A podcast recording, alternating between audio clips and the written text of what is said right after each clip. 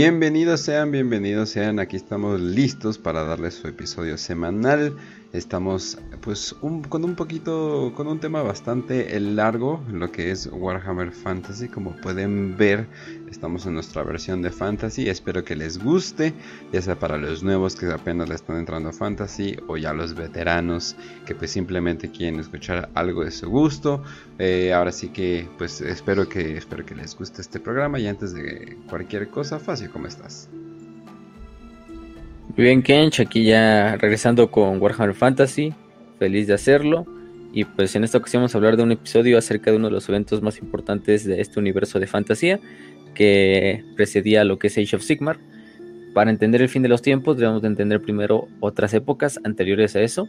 Y aprovechando que se viene esto de Warhammer Old World, que es prácticamente en el preludio de este, de este episodio, que es lo que vamos a hablar, la era de los tres emperadores, pues que hay como anillo al dedo. Entonces, por si no conocían esta época, eh, pre, bueno, no pre-imperial, imperial, pero pre-Karl Franz, eh, que es la que más conoce la gente por el fin de los tiempos y se desmadre y los juegos de Total War, pues vamos a hablar efectivamente de la gran guerra contra el caos, el enfrentamiento entre las fuerzas de Azabarkul, el doceavo elegido del caos, y las de Magnus el Piadoso o el Unificador, que bueno, vino a darle final a esta época de guerra civil del, de la era de los tres imperios. Entonces, pues vamos a ver porque existen muchas cosas en el imperio de la humanidad de Warhammer Fantasy, o el imperio del hombre más bien, eh, como las hay en la actualidad, como son los colegios de la magia, eh, entre otras cosas. Pero bueno, un saludazo a todos y espero que disfruten el episodio. Sí, sí es. Nada más tenemos un pequeño anuncio antes de empezar, pero también, antes de empezar este programa, el eterno invitado, ¿cómo estás, Raz? ¿Qué onda, Kench? ¿Cómo estás? ¿Cómo estás, Facio? ¿Cómo está la queridísima y hermosa medievalona fantasiosa audiencia? Hoy venimos con un montón de ganas de hablar de espadas normales en vez de espadas sierras y eh, ejércitos que son verdaderamente históricos, no el 50 millones de Ben Blades. Así que sí, hoy vamos a hablar de pues, una época que se parece un poquito a, la época de los tres reinos en China. Un poquitito, tiene como que esa semblanza, pero, pero la verdad como que con su propia identidad. No es copy-paste, sino verdaderamente bien hecha y pues con todas las ganas. Ay, para estar Gracias al cielo que dijiste algo así y no dijiste, oh, es como un Game of Thrones cuando había tres reyes, como ya te iba a madrear. Pero ok, dijiste algo de que. Pues sí, güey. También de una vez les metemos, alguna vez va a haber historia para prietos y podríamos hablarlo, pero no sé, todavía no sé. La película de Tres Reinos, no, era serie, ¿no? La serie de Tres Reinos no es historia de verdad. Chale, güey. ¿No has visto este ayuda de tres reinos que se trata de, literalmente de los tres reyes de, China, de esa época? Pero toman libertades artísticas, eso es lo que voy a decir. Un poquito de libertades Voy a imaginar que es una película china común y corriente. Pues sí, creo que en algún momento se revela que uno tiene sangre de dragón y escupe fuego, entonces... ok, muy bien, ya entendí. ok. Sí. Así que la hace totalmente creíble. Pero bueno, entonces, eh, bueno, entonces antes de empezar el programa, eh, fácil, pues al parecer noticias de Latinoamérica que tienen que ver con, Warhammer. Eh, yo estoy como que medio mal enterado, pero aquí tenemos en pantalla, ¿qué, qué, qué, qué es esto? Como que un campeonato y que en México y que quién sabe qué, puntos oficiales, ¿qué va a pasar? Sí, Warhammer Community acaba de sacar un artículo, bueno, y lo acaba de sacar, que se conoce como 310 formas de, 10 formas de calificar a lo que es el Ultimate Warhammer Championship. Que a grandes rasgos, gente, va a ser como el mundial de Warhammer, ¿no? O sea, va a juntar gente de todos los rincones del mundo, o de la mayor parte de los rincones del mundo, para finalmente traerlos a lo que es eh, a un torneo, supongo, eh, que va a ser en noviembre, un torneo masivo, eh, en el cual se involucra Kill Team, Age of Sigmar, 40k, eh, Underworld, etcétera, etcétera. Todos los juegos de mesa de Warhammer, ¿no? Aparte, aprovechando que se vienen los US Open Series, pues dieron el anuncio en Atlanta y no sé en dónde putas más, creo que Tampa y Tacoma, y etcétera, etcétera. Entonces, pues sacaron los eventos, que son eventos, pues como para calificar a lo que es el mundial de de, Championship, del World Championship Final, así como le llaman ellos. Y curiosamente, ya México, vamos a hablar ahorita también, creo que hay otros países latinoamericanos involucrados, creo que Argentina está por ahí, este, España, bueno, España es obvio porque España siempre ha sido el, el, hobby bastante grande en el juego de mesa, pero por lo menos Argentina y este y Argentina y México, que son digamos los únicos dos representantes de, Latinoamérica que tienen como una plaza para el mundial, pues van a estar representados en México a través del torneo nacional de Warhammer 40.000 eh, que se organiza aquí. Que bueno, este torneo ya se lleva organizando ya de varios ratos. Este, eh, incluso patrocinados, creo que lo organizan allá en Mérida, si no mal recuerdo. Este, patrocinado por Art Hobbies y KRB Studio. Y creo que el, este, el enfermo por los juegos, que es otro youtuber que sube por ahí también contenido del juego de mesa, más que nada. Eh, no solo de Warhammer 40.000, sino de otras cosas. Entonces, este torneo, pues prácticamente ya se hizo un torneo oficial, ¿no? Porque digamos, este torneo, digamos, era un torneo pues local mexicano que pues bien lo ganabas y bueno, tenías tus premios, tenías tus reconocimientos, pero finalmente no era un, torneo que, que, te diera un, chance para clasificar a esta nueva a este nuevo torneo mundial que se avecina. Entonces, México ya va a tener esta parte de poder ser uno de los que van a clasificar eh, al Mundial de Warhammer. Entonces, vamos a tener un representante de México eh, por esa parte. Este torneo creo que se va a llevar el 16 y el 17 de septiembre del 2023, así lo manejan en su página, que te la mandé, Kench, pues si le quieres poner también. Sí. Creo que tiene un precio de 1500, no sé si es la, participación o simplemente el torneo o tu plaza. Eso ya habría que preguntarles a ellos, si se pongan en contacto con ellos, en sus páginas de Facebook. Pero es lo interesante, ¿no? De que tanto México como por ejemplo Argentina tiene un evento que es el GTA CBA de otoño, que es de Kill Team eh, o sea, es para el tipo de sistema de juego que van a calificar en Argentina por lo menos. Eh, es de Kill Team, el de, el de aquí de México sí es de Warhammer 40.000. Y pues son los únicos dos representantes latinoamericanos que hay como tal presentes, eh, si podemos ponerlo de alguna forma. México y Argentina, ¿no? Con sus dos torneos, uno para 40k en el caso de México y uno para Kill Team en el caso de Argentina. Entonces, pues ya van a estar representados ahí en el caso de, del Mundial de, de Warhammer que se avecina pues este en noviembre, como lo pusieron ahí en la, en la esta, ¿no? Y bueno, es muy bueno, eso es una buena noticia porque ya se abre una posibilidad de que, o sea, se, ve claramente que ya se visibiliza más Latinoamérica para que mínimo haya dos plazas. Podemos decir que entre los países donde yo diría que es en los países de Latinoamérica donde hay más consumo de hobby. No lo conozco en Argentina porque desconozco completamente si allá juegan mucho juego de mesa, si hay tiendas varias. Yo creo que sí, aunque esté como están las cosas allá, no creo que mucha gente esté comprando. Creo que ahorita es solo para ricos, este como nos dijo Yul, que, o sea, él está acomodado y aún así se le hace caro, entonces es como que, uh, ok, ya me imagino. Es su madre.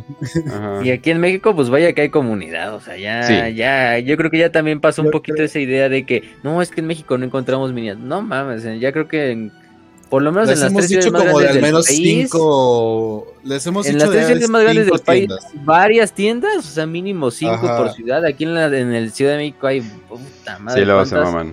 Este Mérida, Hobbies está en, en, Mérida. Como cuando dicen, o sea, no, es en Tampico. Es que yo vivo en México, es que yo vivo en México. Aquí, aquí es bien difícil conseguir Warhammer. ¿Dónde vives? En la Ciudad de México. Es como vete la chingada. No mames. En la frontera fácilmente las consigues del lado gringo, o sea que yo creo que también eso ya deja un poquito más allá y eso, eso es bueno, ¿no? O sea, es bueno de que ya finalmente estos torneos, eh, que en el futuro ojalá sean más, incluyan más torneos para que califiquen con más tickets hacia lo que es el al mundial este de Warhammer, porque hay países como por ejemplo España, que nos vamos, no nos vamos tan lejos, o sea, es uno de los países hispanos, y España tiene como ocho eventos diferentes, este, clasificatorios, siete creo que son, eh, y para todo tipo, para Kilting, 40k, Age of Sigmar, Underworlds, y, creo que es todo. Este, pero son siete diferentes, que es el, el GT de Talavera, el de Andorra, el Mayor de Madrid, la Gran Final Ibérica, etcétera, etcétera, ¿no?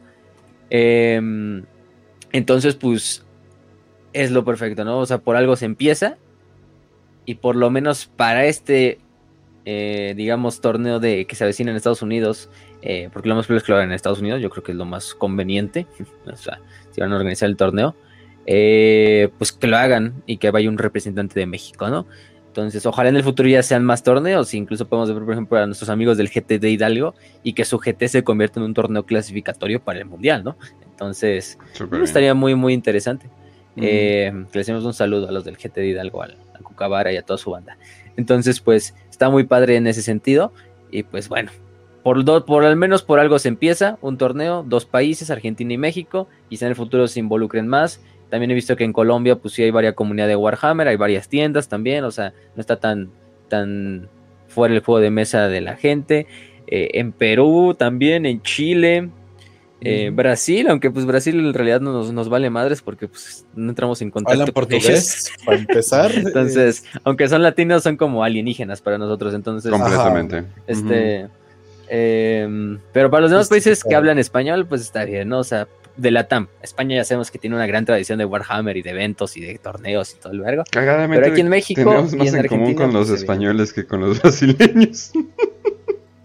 No, irónicamente sí. Y pues es eso, eh, creo que es la noticia más importante. Aparte de eso, pues no ha habido otras noticias relevantes para esta semana. Bueno, está este desmadre de las arcas de Lowman, que pues no lo vamos a hablar aquí porque eso se merece un episodio propio para hablar de los spoilers y de lo, y de lo que se viene, de lo que se reveló y de lo que va a pasar, porque ya pues muchos youtubers, eh, podcasters, etcétera, etcétera, ya están haciendo varios videos de, bueno, qué sucedió en el libro de Abaddon, qué va a suceder en el de Angron, etcétera, etcétera, etcétera, etcétera. Entonces, pues pues por esa parte es, es, lo, es lo, lo, importante, pero pues nada más es esta noticia que queríamos dar acerca de lo de la del Open, del International Open que se viene el año, bueno, este año ya, ya ni nos vayamos tan lejos, este propio mm. año, entonces es lo, lo, más interesante. Y pues no sé si quieran comentar algo o nos vamos de lleno con el tema.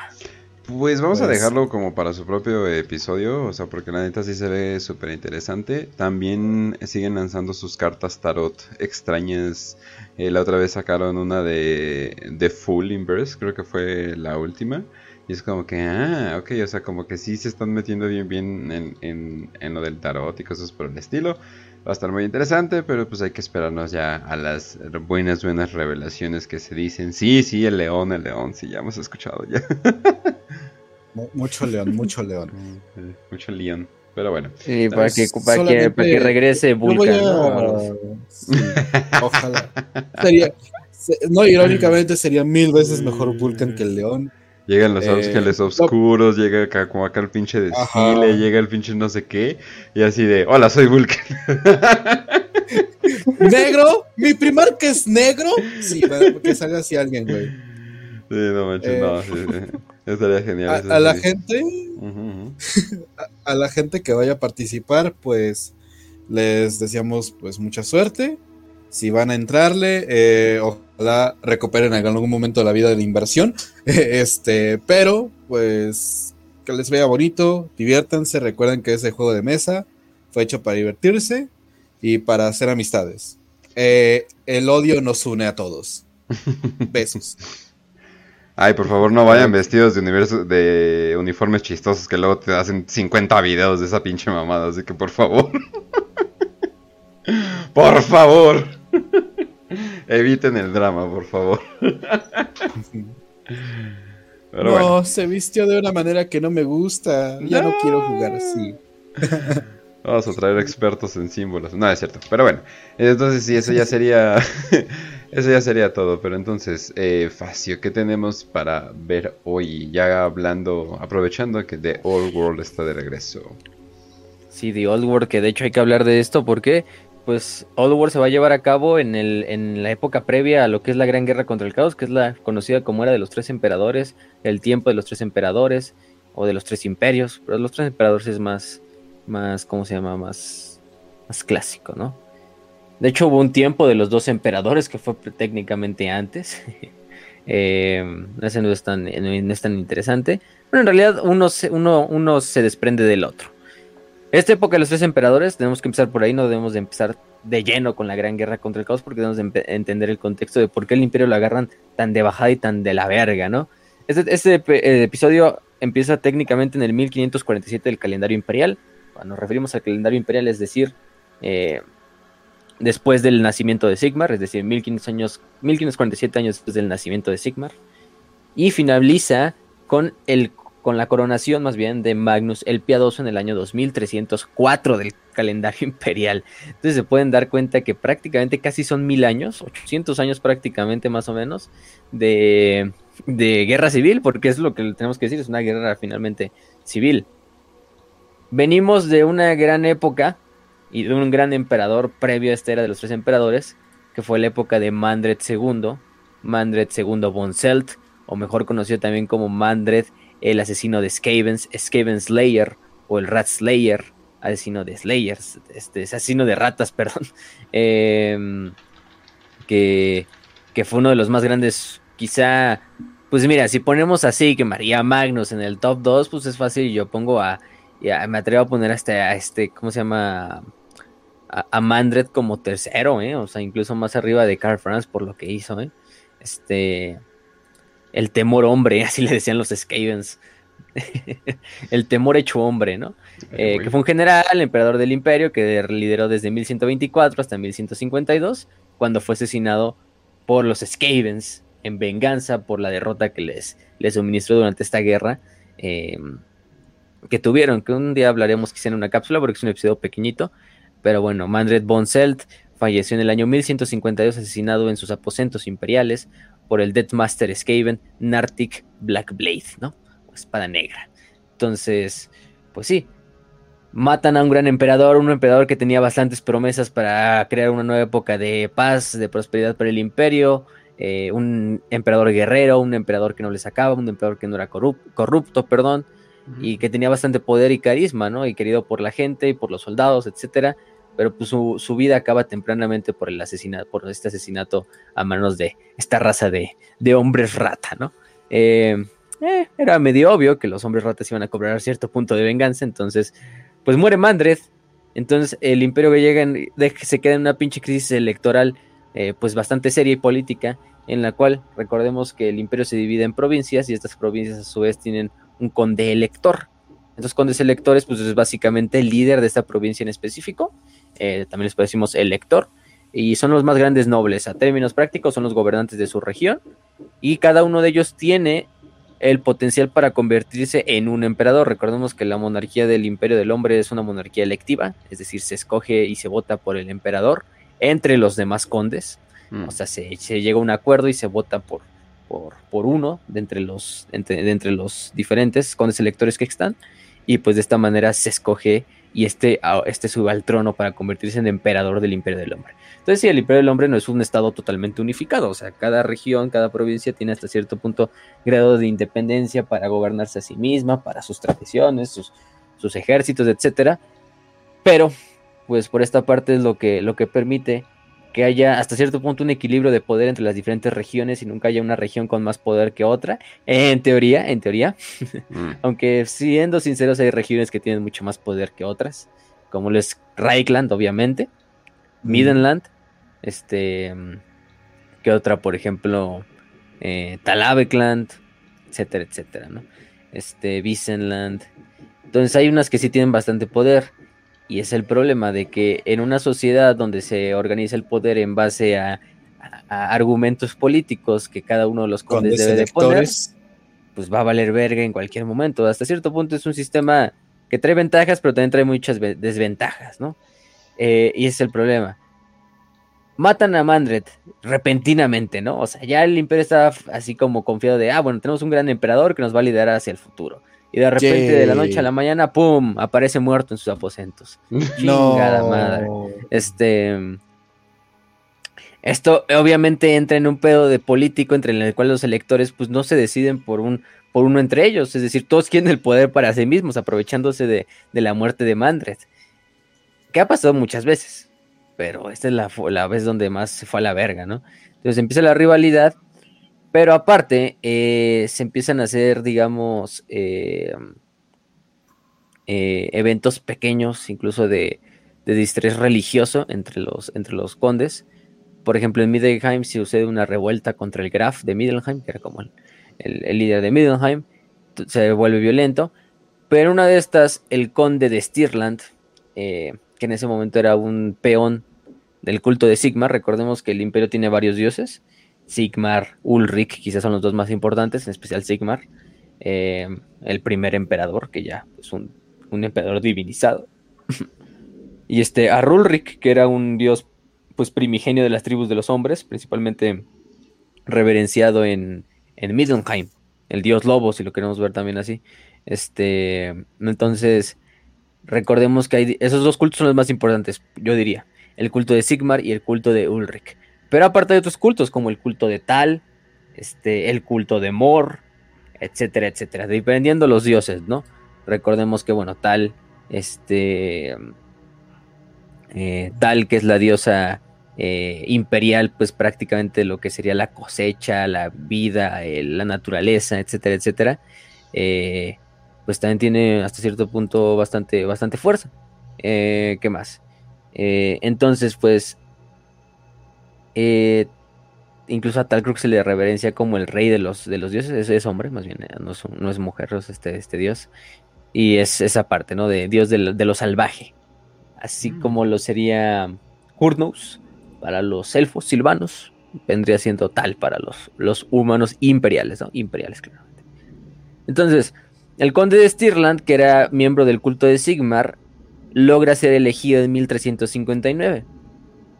Pero entre ellos surge una rival que no estaba muy satisfecha con, con esa elección, que es la condesa Otilia de Talavecland, que es otra de las provincias imperiales, que va con el Ulrich, que el Ulrich es el líder del culto a Ulrich, al dios Ulrich, diciendo que este...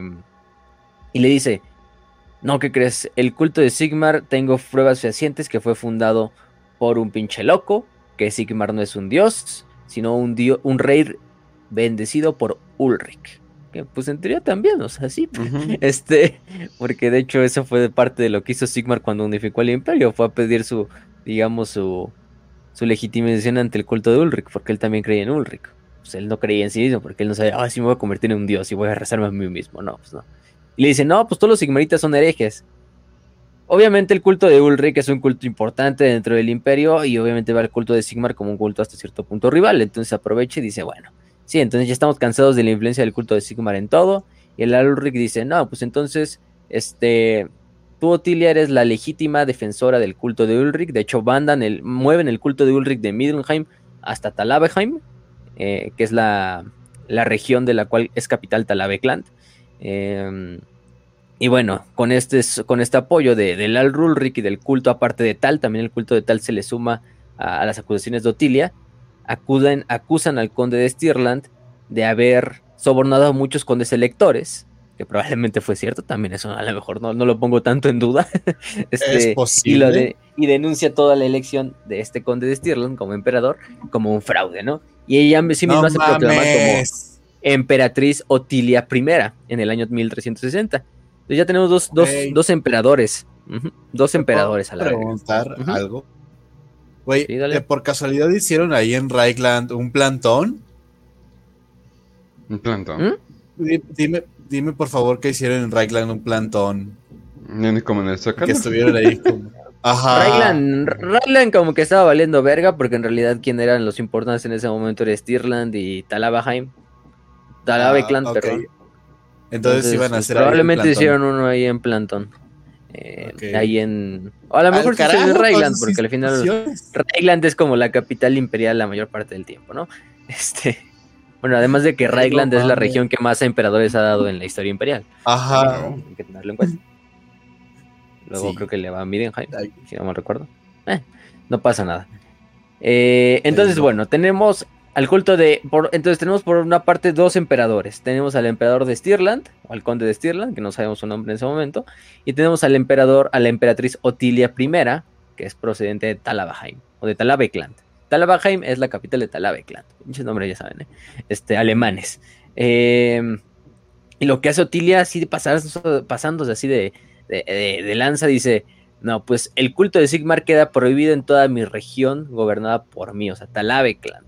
Entonces, obviamente la pinche guerra civil es inevitable, ¿no? ¿Cómo prohíbes la, la religión más popular en el imperio y más en, este, y la que pues se basa en el culto a tu primer emperador, a tu fundador, ¿no? A Sigmar. Entonces, pues la, guerra civil se va a la mierda. Probablemente Otilia no pensaba en, en, serio esas cosas sobre el culto de Sigmar. Quizás incluso ella siempre fue una ferviente sigmarita hasta el final de sus días. Pero, pues por fines políticos dijo, bueno, vamos, yo tengo el apoyo del culto de Ulrich y el culto de tal. Y esos güeyes tienen el culto de Sigmar. Entonces la, guerra civil desemboca en no solo una guerra política entre condes, sino una guerra religiosa entre cultos. Por una parte tenemos a dos facciones que se van a pelear durante los 200 años siguientes, que van a ser la, la facción de los emperadores elegidos, em, que, de, que, de, cierta manera descienden de este, de este primer conde de Stirland, que obtienen el poder a través de la elección, em, que, eh, que, en, realidad, en realidad ni siquiera es por elección, sino que el gran teogonista, que es el líder del culto de Sigmar, es quien los pone en el trono. Eh, a final de cuentas, él es el que en realidad tenía gran poder eh, político en esa época. La mayoría de esos residió en Null durante esta época, Nunca es la capital de, este, de la provincia de Wissenland, es una de las ciudades más importantes también del imperio. Quizá algunos podrían decir que incluso es más importante que Maidenheim, eh, o sea, top 3 de las ciudades más importantes del imperio, Nulna ahí fácil entra, ¿no? Pero al menos uno de ellos, Frederick III, tuvo su, corte en Aldorf, que es la capital de Reichland. Entonces, pues vemos esa, ¿no? Y por, por, otra parte tenemos a los emperadores otilianos, ¿no? Que tienen este nombre por ser herederos aquí es una sucesión hereditaria de la emperatriz Otilia primera, y estos residen en Talabaheim. Entonces, esta es la primera época de los dos emperadores, pero tenemos una época de los dos emperadores y luego solo una época de los tres emperadores, porque aquí nada más tenemos dos. Y de hecho, Stirland, en esa época, determinada a desmadrar lo que es eh, Atalabekland, la invade con un ejército, se da la batalla de Talabek, en esta, batalla de Talabek, las fuerzas de Stirland o del conde elegido sufren bastante, bastante fuerte una derrota. De hecho, son, eh, son, son prácticamente eh, eliminados de Talabekland. Eh, y, la batalla es ganada por la, por la emperatriz Otilia. Y esto le, esto le genera a, principalmente al conde de Stirland bastante pérdida de su, de su, de su favor político pero bueno, se mantiene hasta cierto punto. No vamos a hablar del todo de esa batalla, pero, pero, pero por esta parte tenemos esa, esa instancia, ¿no? Eh, que es la batalla de Talabek, que ganan los otilianos. Pero luego se viene la época de los tres emperadores. En 1547, el conde Siegfried de Midenland eh, este, tiene un pedo ahí con uno de los emperadores otilianos, se va de su facción y funda su propia facción eh, apoyado por el Ar Ulrich. bueno, el Al Ulrich, recordemos que es nativo incluso de esta región de Midland. El culto de Ulrich es donde más está presente, es en la región de Midland. Se basta de su madre, ¿no? Eh, se proclama a sí mismo emperador cuando regresa a Midenheim, y de ahí su línea de herederos o de descendientes se van a conocer como los emperadores lobo. Entonces ya tenemos tres facciones, tres emperadores, a los emperadores elegidos, a los emperadores otilianos y a los emperadores lobo que son los emperadores de Midland. Entonces, pues ya tenemos tres emperadores al mismo tiempo, ¿no?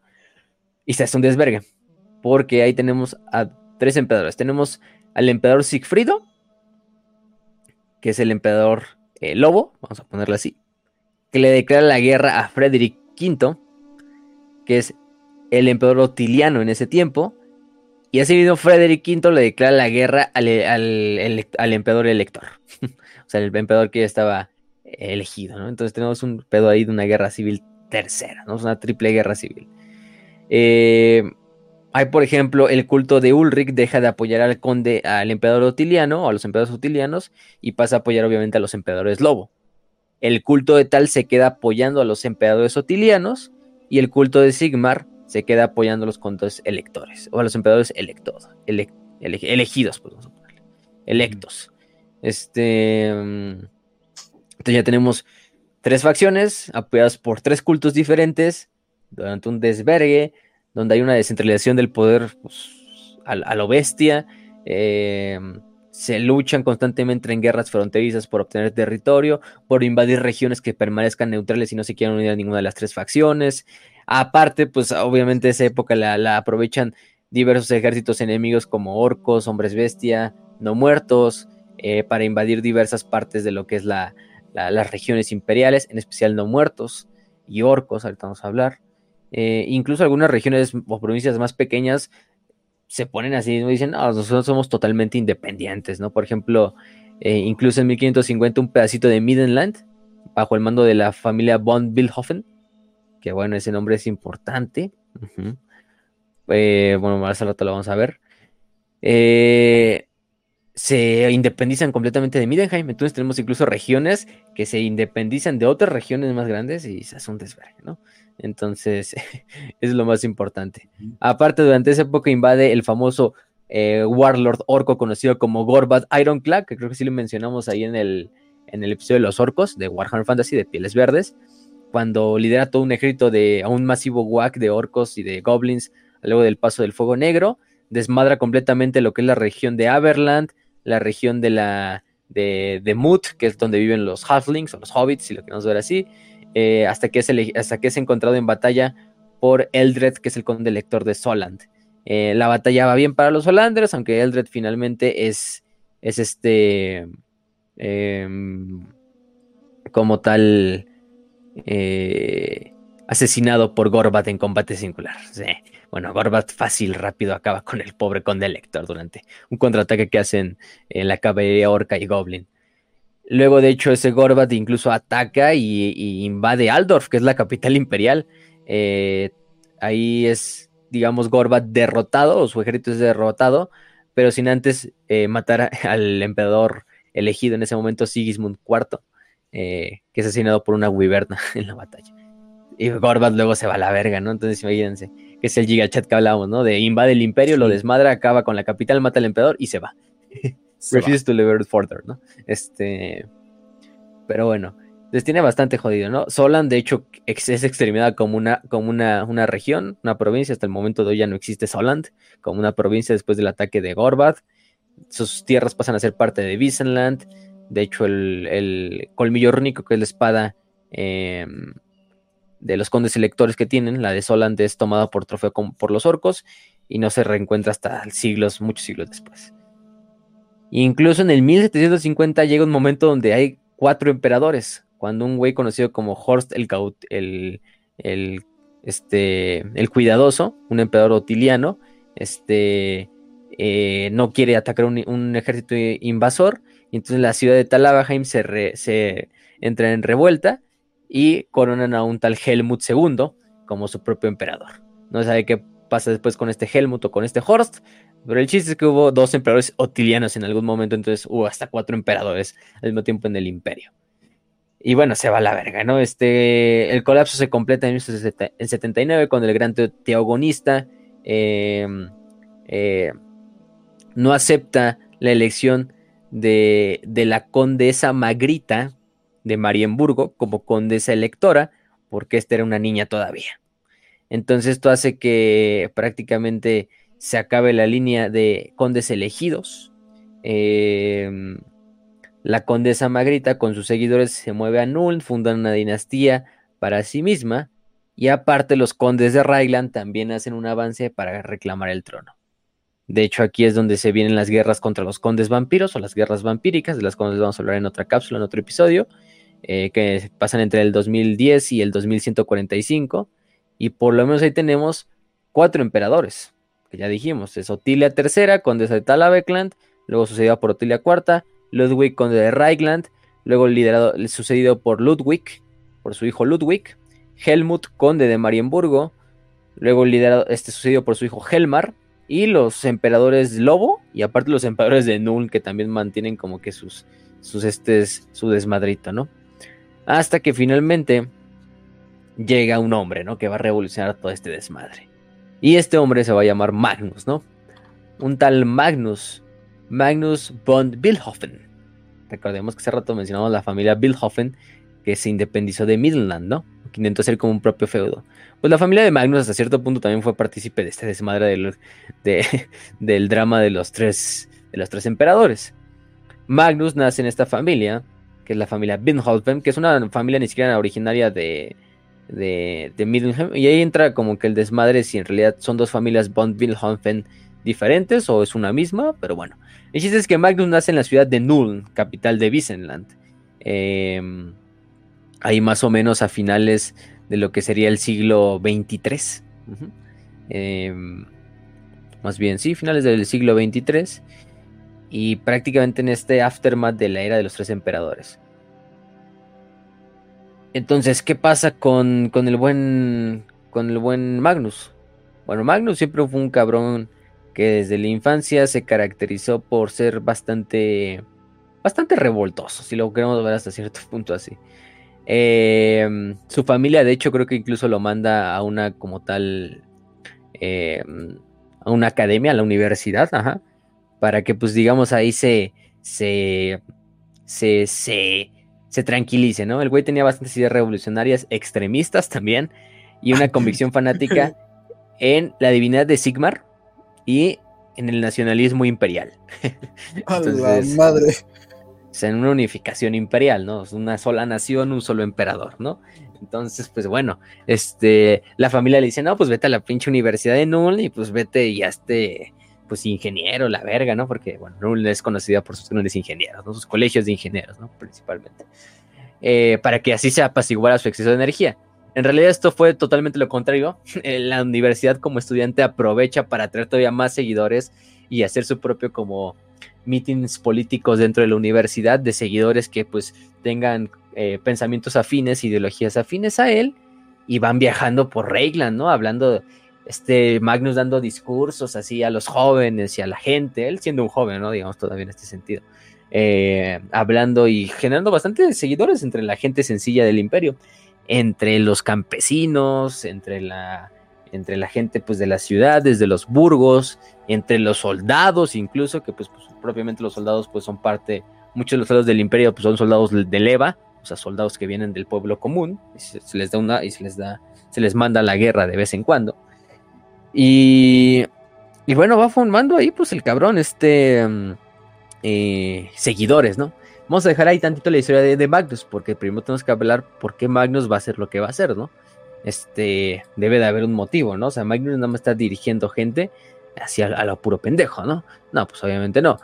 Pero todo comienza con esta época, más o menos nos estamos acercando a lo que es el inicio del año 2300, 2301, eh, cuando de repente, a lo largo de todas las ciudades imperiales, imagínense, vienen de la pinche guerra civil, que en, teoría todavía no acaba, güey, porque pues todavía hay tres emperadores hasta cierto punto, eh, la mayoría de los emperadores pues ya están tan, tan delegitimizados que pues su poder es, es nulo, o quizás solo en sus regiones.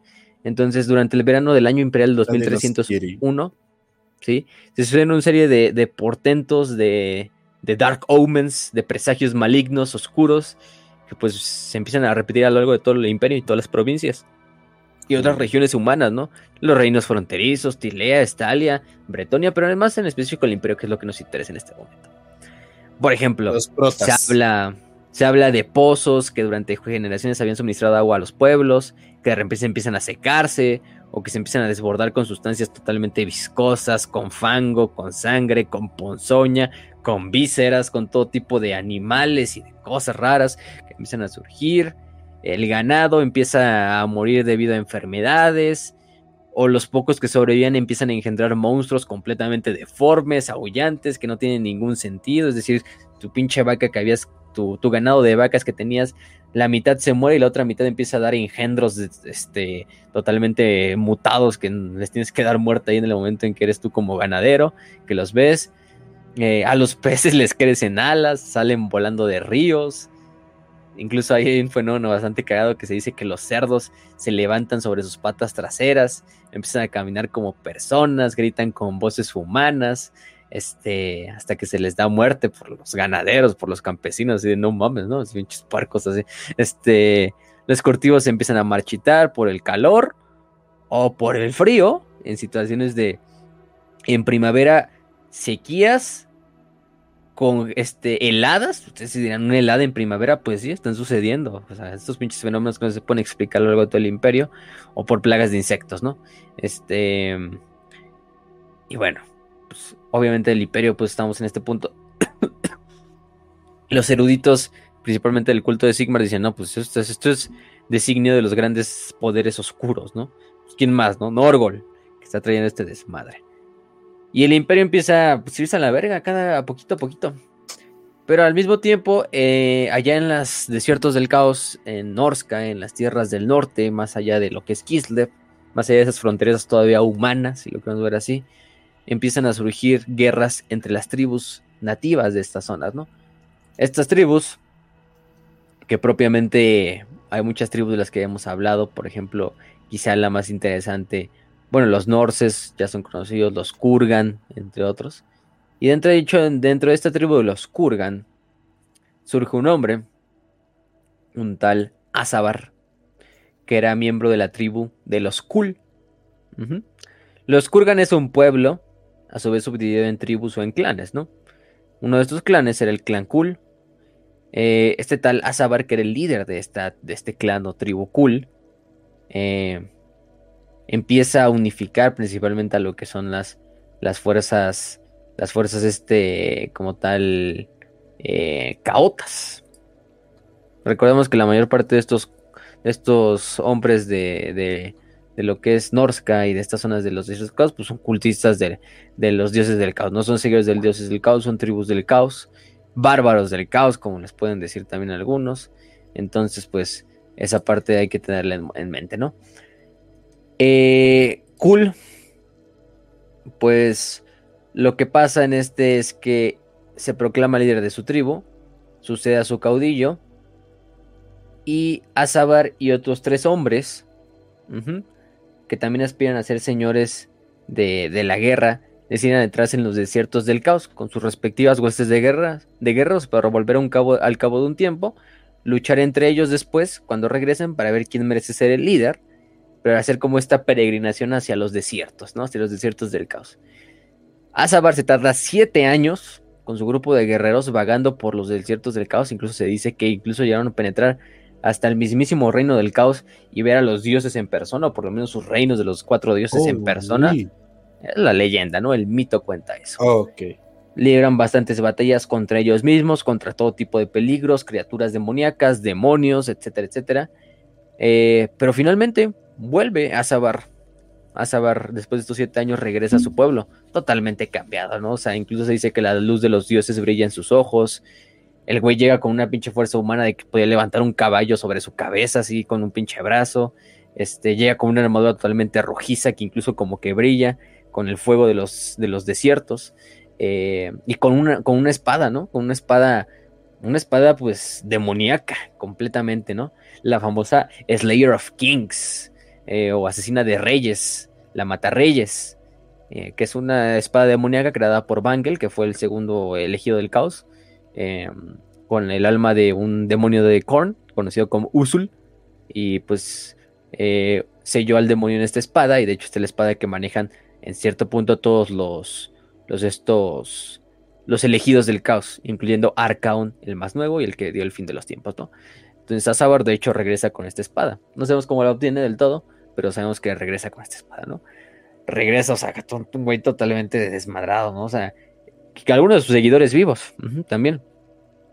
Vuelven, de hecho, los cuatro hombres con sus respectivas huestes, se reúnen sobre un cerro conocido como el Cerro del Destino, eh, que se levanta sobre el territorio de los Kulls, y bajo toda la mirada de la tribu, pues las, las, bandas de los cuatro hombres se abalanzan unas contra todas, ¿no? Se abalanzan una contra la otra en una batalla de, pues, campal, ¿no? De todos contra todos, en la que la batalla es rápida en la que mueren una veintena de guerreros, pero Cool, este, Cool es el que permanece de pie, sin ningún rasguño, y el último de los oponentes incluso le pide piedad, este, le pide misericordia, Cool deja su espada y le arranca la cabeza del cuello con sus propias manos por haber insultado de aquella manera a los dioses, pidiendo misericordia, ¿no? Entonces Cool se vuelve el elegido de su tribu, el elegido de su pueblo, el unificador, aparte de los Kurgan, porque posteriormente esto empieza a meter a los demás clanes a que de Kurgan a través ya sea de la diplomacia o de la guerra, ¿no? De la conquista.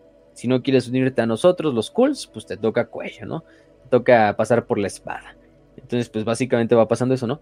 Asimismo va unificando tribus vecinas que no solo pertenecen a los Kurgan, sino a otros pueblos, ya sean norses, a otros pueblos más lejanos allá en el norte de Katai, incluso a tribus que viven allá por Nagaroth, en la, cerca de las torres de vigilancia de los elfos oscuros. Y pues verga, ¿no? Junta una hueste gigantesca en la cual va obteniendo esclavos Pero estamos hablando de cientos de miles de quizá de hombres del norte, ¿no? O sea, de todo tipo, de todas las tribus y los pueblos que puede por haber, que son seguidores de los dioses oscuros. Empiezan a bajar hacia lo que es la tierra del Gran Cráneo, que es una tierra que es como una tierra fronteriza entre lo que es la propia tierra de los enanos del caos y la tierra del norte, de, los desiertos del caos. Y ahí vende muchos de los esclavos que ahí tenía este, este culo que había tenido a través de sus guerras, los vende a los enanos del caos a cambio de que los enanos del caos le suministren bastantes máquinas de guerra, armas, armaduras de gran calidad, etcétera, etcétera, ¿no? Entonces, pues bueno, verga, ¿no? Tú dices, este ejército de cool está siendo cada vez más grande, ya tienes cientos de miles de guerreros, ¿no? Tanto guerreros tribales como propias bandas de guerra de guerreros del caos, que propiamente son guerreros ya huestes blindadas, huestes de infantería de élite, etcétera, etcétera, de, de tribus de puros guerreros que pues se la viven luchando ahí en, los desiertos contra todo tipo de criaturas, contra otras tribus, etcétera, etcétera. Y aparte, eh, desde las cimas de las montañas incluso entran a, su ejército criaturas que pues son más viejas incluso que la humanidad, ¿no? Misma. Este, estamos hablando principalmente de lo que son eh, eh, ogros dragón, los ogros dragón Shagot, si algunos los recordarán, son estas criaturas del caos que pues, pues, ¿cómo lo podemos decir? Parecen un centauro gigantesco. Incluso se nos dice que, por ejemplo, Kolek, que es el líder de estos, supera en tamaño las propias murallas de la ciudad de Prague. Entonces sí estamos hablando de cosas bastante, bastante grandes, ¿no? Eh, no... Ahí, le mando una foto igual para que la vean en, en, las, en las, estas imágenes de un ogro dragón tienen ese nombre de ogro dragón. ¿Qué? te digo, parecen como un centauro gigantesco, o sea, mucho más grande que un gigante, o sea, o del tamaño de un gigante por lo menos. Eh, tienen esta característica como reptiliana, draconiana, etc. Eh, y son criaturas propiamente puras del caos. No son demonios, sino son criaturas que están ligadas a los dioses del caos de una manera inherente, ¿no? Incluso son más antiguos que la propia humanidad. De hecho, vieron acción durante esa eh, cuando se colapsaron las, las puertas estelares de los antiguos, de los ancestrales, y lucharon ¿eh? codo a codo con otras, contra los, con los demonios, etc. De ahí se nos habla, por ejemplo, de su más grande líder, que es Kolek. Kolek, el come soles. Vaya nombre, ¿no? Este. Que es quizá el, el, dragón ogro más grande actualmente en activo. Porque aparte tenemos, creo que a este. A, no me acuerdo cómo se llama el otro cabrón, que es el padre de todos los ogros dragón. Que ese güey se dice que es el también de una montaña, ¿no? este que está nada más dormido, por eso no, no se despierta la verga. Eh, pero es este. Es este otro ogro dragón. Eh, ahorita, busco el nombre. Pero sí, entonces empiezan a unirse estas, estas bestias gigantescas, todo tipo de, de, criaturas viles de lo que son los desiertos del caos, engendros del caos, trolls del caos, gigantes del caos, eh, criaturas ahí que salen de los páramos, que a medida que van oliendo la sangre y la posible guerra que se avecina cerca de lo que es este, eh, como tal, el imperio del hombre, pues van uniéndose. Obviamente el velo entre la disformidad y entre lo que es el mundo real se hace cada más, más leve gracias a los esfuerzos de los diversos hechiceros que van acompañando a la hueste de Kul y esto permite que bastantes huestes demoníacas logren entrar hacia lo que es la realidad, ¿no? Y manifestarse como parte también del ejército de, de, de Kul. Y Kul, de hecho, es elegido como el doceavo, valga la redundancia, elegido del caos, el Ever Chosen, si le queremos poner, que ese es el nombre que utilizan. Eh, que es como pues, el, el, pues, sí, el, el, campeón, el paladín de los cuatro dioses, elegido en, en, consenso por los cuatro dioses como su representante en la tierra y que va a tener su, su palabra a los que se resistan, ¿no? Este, Krankarok el negro es el otro dragón ogro, ya me acuerdo, que es mm. el, este, el padre de toda la raza de los dragones ogro, que se supone que está durmiendo debajo de una montaña, pero el güey de, de hecho es del tamaño de una montaña. Este, oh. eh, de hecho, cuando hablemos de Arcaon, vamos a ver un poquito de él, cuando Arcaon haga su, su, quest para encontrar esta espada conocida como la Matarreyes, de la que hablamos hace rato, pues va a ascender una montaña y se va a dar cuenta que esa montaña no es nada más y nada menos que, que este, que, que que el negro, ¿no? Es una montaña. Entonces, es el desmadre, ¿no? Pero bueno, aquí tenemos a Kolek, que es uno de sus más grandes hijos, ¿no? O el más grande de sus hijos. Kolek Comesoles, el heraldo de las tempestades, portador de la oscuridad, la tormenta encarnada o también conocido como el dios de la montaña. Hay que también decir que estos ogros dragón Shago tienen hasta cierto punto un poder de manipulación sobre las tormentas y sobre el rayo. Aparte de que son esas chingaderotas gigantescas eh, que para tumbarlas pues necesitaría literalmente un cañonazo en la, cabeza, ¿no? O sea, este, bien puesto. Eh, y van armados con martillos y con masas gigantescas. Entonces, de hecho en el juego de Total War hasta la puedo usar como, como Lord Legendario, Lord Legendario de los Guerreros del Caos. Este, el buen, el buen Shagot. Eh, pero bueno, entonces, pues ya dijimos, se van uniendo todo tipo de criaturas, demonios del caos, etcétera, etcétera, etcétera. Eh, y ese, es el principal, principal desmadrito que va sucediendo en esta, en esta, en esta época con, con Azabar. Entonces Azabar ya va dirigiendo una hueste pues, kilométrica hacia lo que es el sur. Y como siempre, el primer objetivo de cualquier invasión del caos que proceda del norte pues es Kislev, ¿no? Recordemos de Kislev, ahí tenemos un episodio por si no lo han visto y que es Kislev, no saben qué es. Este reino humano, eh, aparte del imperio, es aliado del imperio, pero que está al norte y protege de hecho su frontera norte. El problema de Kislev es que está en frontera constante con Norska, con los desiertos del caos, con, la tierra con las tierras del troll, etcétera, etcétera. Eh, con el país del troll, el país troll, más bien país troll. Eh, que es una zona pues, donde vive todo tipo de criaturas del caos, tribus, etcétera, etcétera, ¿no? Entonces, pues cualquier invasión que intente invadir el imperio debe de pasar primero por Kislev. Sí, bueno, si va a invadir por tierra. Entonces, Kislev siempre se lleva la mayor parte de los putazos. este es un reino, pues, criado en el hielo de la tundra y en la sangre de sus hijos. Eh, un reino bastante, bastante jodido que tiene toda esta estética como rusa, polaca, eslava, etcétera, etcétera. Eh, que de hecho ahí tenemos un episodio completo donde digamos todo lo que es Kislev. ¿eh? Vayan a verlo por si no, si no lo han visto, porque mucho de ese contexto sirve para esta, para esta época, ¿no? Mm. Kislev tiene una alianza estratégica con el Imperio, donde pues los dos reinos son amigos, los reinos juran defenderse uno al otro en caso de invasión. Eh, entonces, pues al Imperio le interesa que Kislev esté bien porque si Kislev está bien, el imperio está bien, ¿no? Entonces es obvio, es una relación hasta cierto punto, queremos verlo simbiótica, ¿no? El problema es que Azabar se va dirigiendo hacia allá, se va dirigiendo hacia lo que es el paso elevado entre el norte de Prag, que es una de las ciudades más importantes de, Kislev, que es una de las tres ciudades más importantes junto a Kislev, que es la capital, y este y Erengrado, que es otro de los puertos, entonces Praga es, digamos, también una de las ciudades más importantes de Kislev. Es la ciudad más norteña que tiene Kislev también, entonces es la ciudad que, que siempre por primera vez va a ver a las fuerzas del caos invadiendo. Y es la primera que siempre van a tratar de invadir las fuerzas del caos, destruir, tomar, asediar, etcétera, etcétera. Eh, exterminar. Y vaya que la historia de Praga es una historia sangrienta, ¿no? Sí, una cadia fría. Sí. Entonces, puerga, ¿no? Entonces, a la madre. Este el problema es que, pues, Kul dirige, ¿no? Kul ya está, digamos, elegido por los cuatro dioses.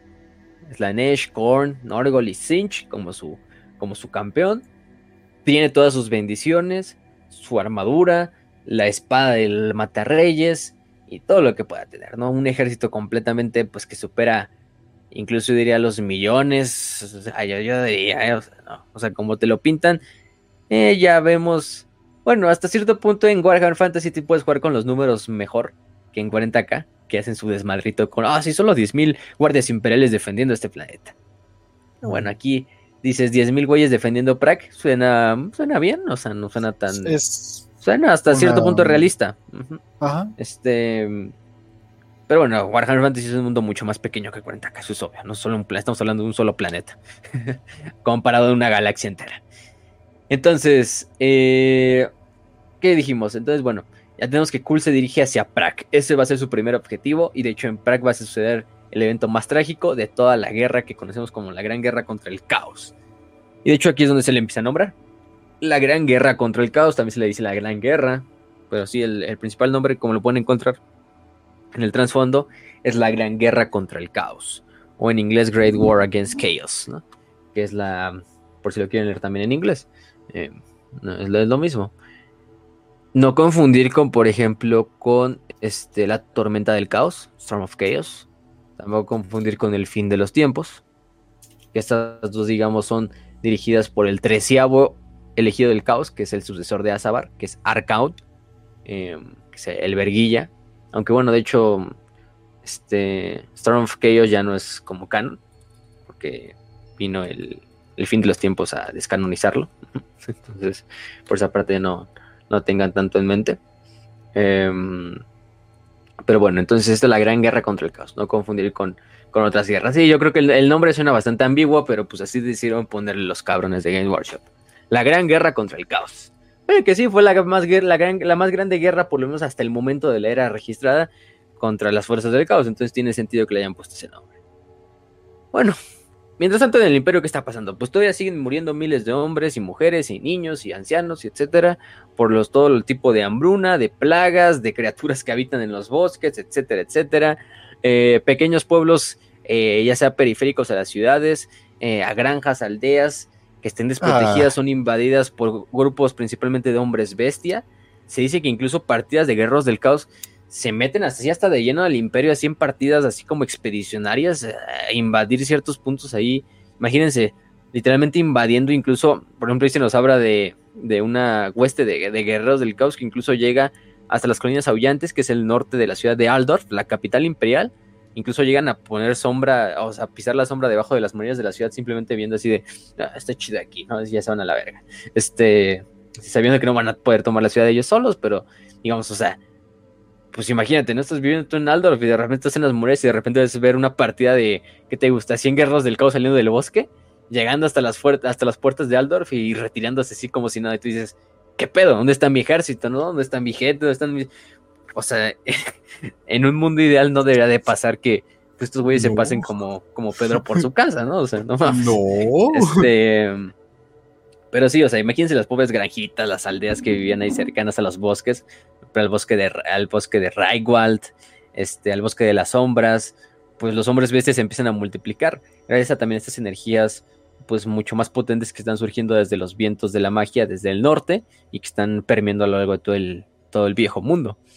Eso les da mucho auge a, partidas de hombres bestia, principalmente dijimos en el bosque de Reichwald y el de las sombras. E incluso guerreros de las tierras de Norska eh, hacen, empiezan a, este, a reidear, a asolar las costas del imperio, también parte de Bretonia, aunque más del imperio. Eh, elegidos del caos, te digo que van llegando tan al sur como es la provincia de Hockland o de Midenland, llegando hasta Aldorf, eh, Osland y Ostermark, que son otras de las regiones, digamos, ¿cómo lo podemos decir? Orientales, orientales del imperio, eh, también incluso se ven asoladas por varios, por varios este, hombres bestia. Eh, resisten, pero resisten como pueden. Este, al final de cuentas, si no vives en ese momento dentro de una ciudad amurallada, date por bien muerto probablemente. sí, sí, sí, sí. Este, en cualquiera de esas regiones cercanas a bosques, ¿no? O sea, fusta madre. Si ya de por sí se vivir cerca de un bosque en el Warhammer Fantasy era algo jodido, ahora en esta época, pues te imaginarás, ¿no?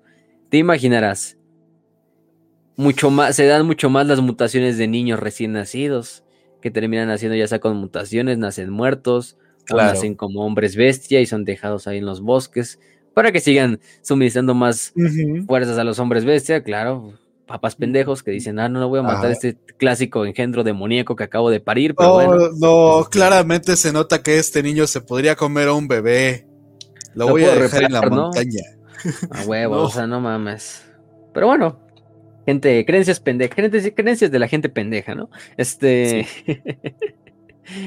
Ay, qué, cagado. Este, pero bueno.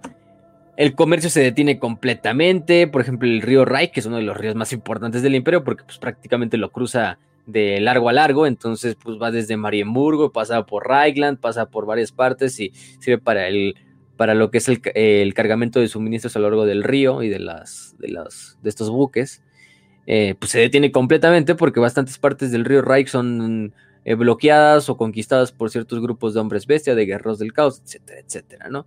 Entonces, pues ya incluso el transporte de mercancías se va a la verga, ¿no? Eso aumenta todavía incluso la hambruna, porque pues comida que debe de llegar a ciertas regiones del imperio, pues no va a llegar porque pues, no se puede transitar por esos ríos, entonces pues obviamente va a morir más gente por inanición. Esto súmale las enfermedades, las invasiones, este, las, las mutaciones, todo tipo de este desmadre y lo que está sucediendo en el imperio. Aparte tenemos un imperio que no está unificado en política, en religión, en nada, ¿no? O sea, sigue este desmadre, este drama de los emperadores. Eh, entonces, pues, no hay, no hay una autoridad centralizada que diga, ah, bueno, vamos a oponernos conjuntamente o vamos a hacerlo de forma coordinada a todas estas, estas, estas amenazas, ¿no? No, pues digamos, de cierto, cierto punto está cada conde lector luchando como él puede y como él quiere y como él ve viable, ¿no? en su territorio. Y si, y si incluso eso le permite eh, ganarle algo de ventaja a sus rivales de otras regiones, pues lo va a hacer.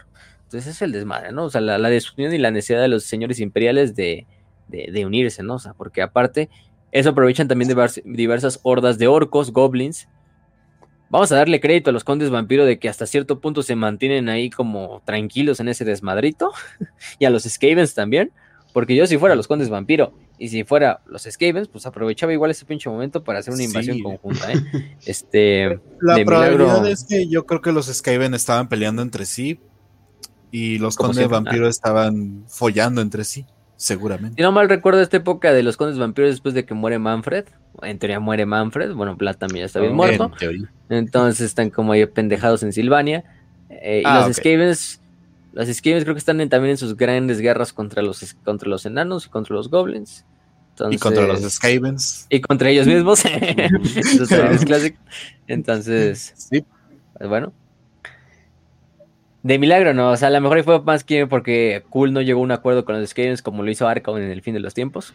hay que tenerlo también en cuenta. Sí. Em, simplemente fue a nosotros, nosotros, pinches ratas, esas pendejas que. Le tuvo miedo al em, éxito y eso pasó, güey. Entonces, esto que es el perfecto caldo de cultivo. Ah, bueno, estamos hablando de orcos, perdón, antes de eso. Pues sí, orcos y goblins también empiezan a asediar partes del imperio, que es lo que más se ve incluso sirviendo involuntariamente como vanguardia de los ejércitos del caos, ¿no? A los orcos no les interesa para nada lo que Ellos solamente quieren ser felices. Pero hasta cierto punto ven el desmadre y dicen, pues vamos a entrarle. Y de cierta manera, eh, inadvertidamente ayudan a los guerreros del caos o a las fuerzas del caos. Entonces, esos tiempos oscuros son el perfecto caldo de cultivo para que surja todo tipo de fanáticos. Tanto fanáticos en Sigmar y en el culto imperial, pero también fanáticos de los dioses oscuros, ¿no? En todas las calles de todas las ciudades empiezan a haber todo tipo de fanáticos religiosos, profetas apocalípticos que auguran el fin del mundo, un destino inmisericordia para todos los habitantes del imperio, eh, la muerte acecha en todos lados y pues cada uno predicando diversas formas de redención, ¿no? ya se imaginarán. Este, obviamente muchos ciudadanos ordinarios, pues atrapados tanto en el horror, en la desesperación del qué va a pasar, van escuchando y van haciéndoles caso, este, hasta el punto de unirse a grupos, por ejemplo, de lo que se ve mucho son los flagelantes. Los flagelantes, que de hecho hasta la época de Karl Franz, o esta época pre, pre fin de los tiempos, que a mí me gusta decirlo así, permanecen activos por lo menos en el culto de Sigmar o en las fuerzas del gran teogonista.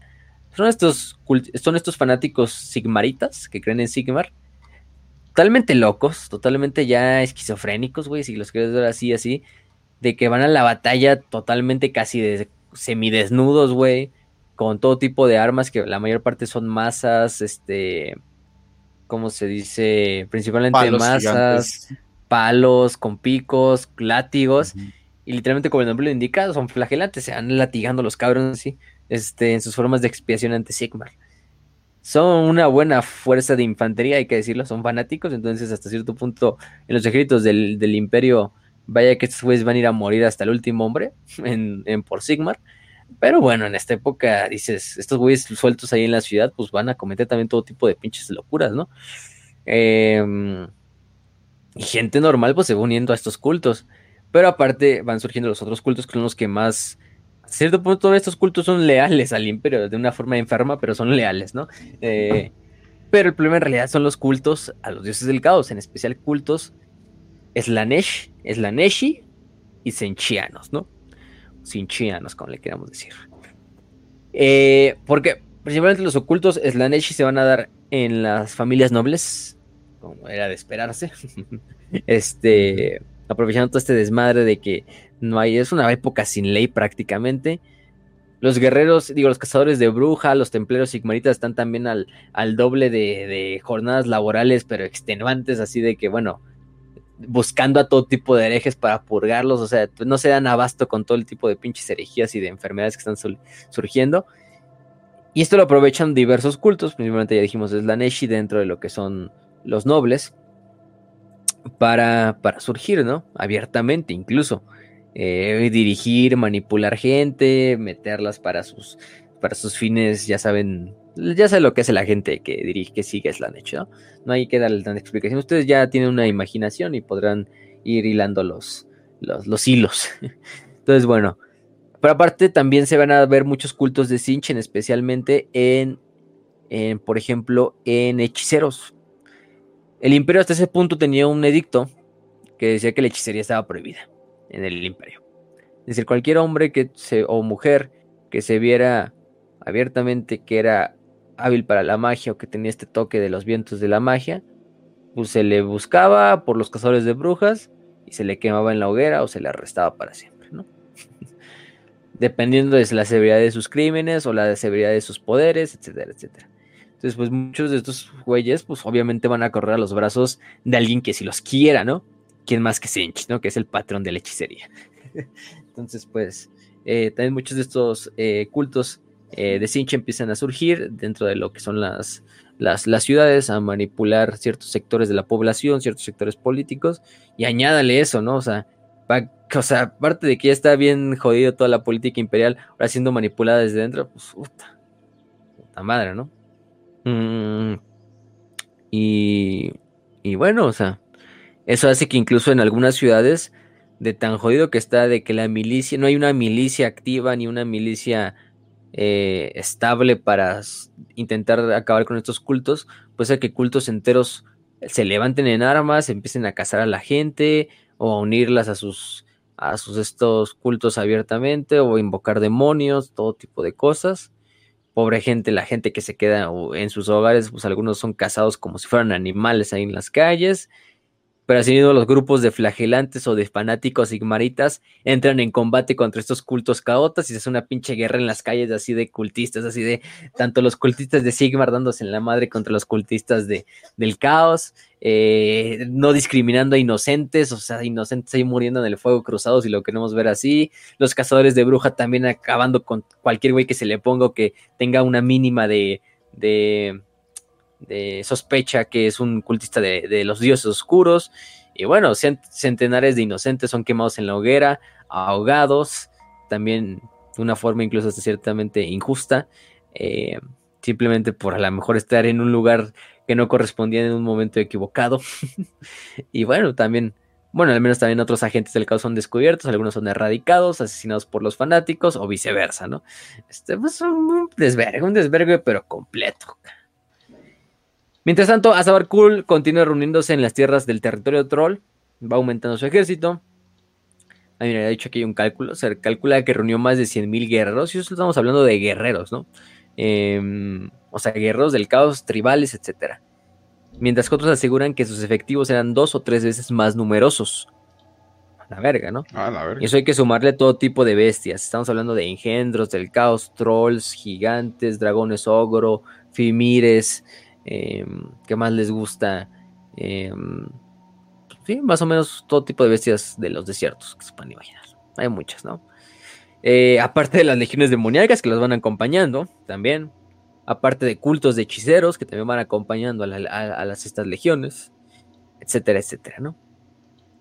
Cualquier pinche pueblo por el que pasan, Kislevita es arrasado y todos sus habitantes, por aunque sean 50 habitantes, son sacrificados en uno de los dioses del caos, ¿no? Eh, se dicen que incluso todas las hogueras de la horda eran tan.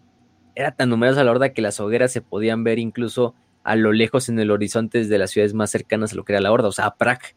Se veía la pinche, la, llama así encandecida de lo que eran las hogueras de los campamentos de los seguidores de Kul, ¿no? Y bueno, iba los cabrones, entonces ahí va. Em, obviamente el zar, el zar Alexis, que es en ese momento el zar de Kislev. Está curioso porque ahí van a ver una imagen donde se ve a Magnus, con una zarina, con la zarina Catherine, de hecho, que es la zarina actual pre-fin de los tiempos de, Kislev.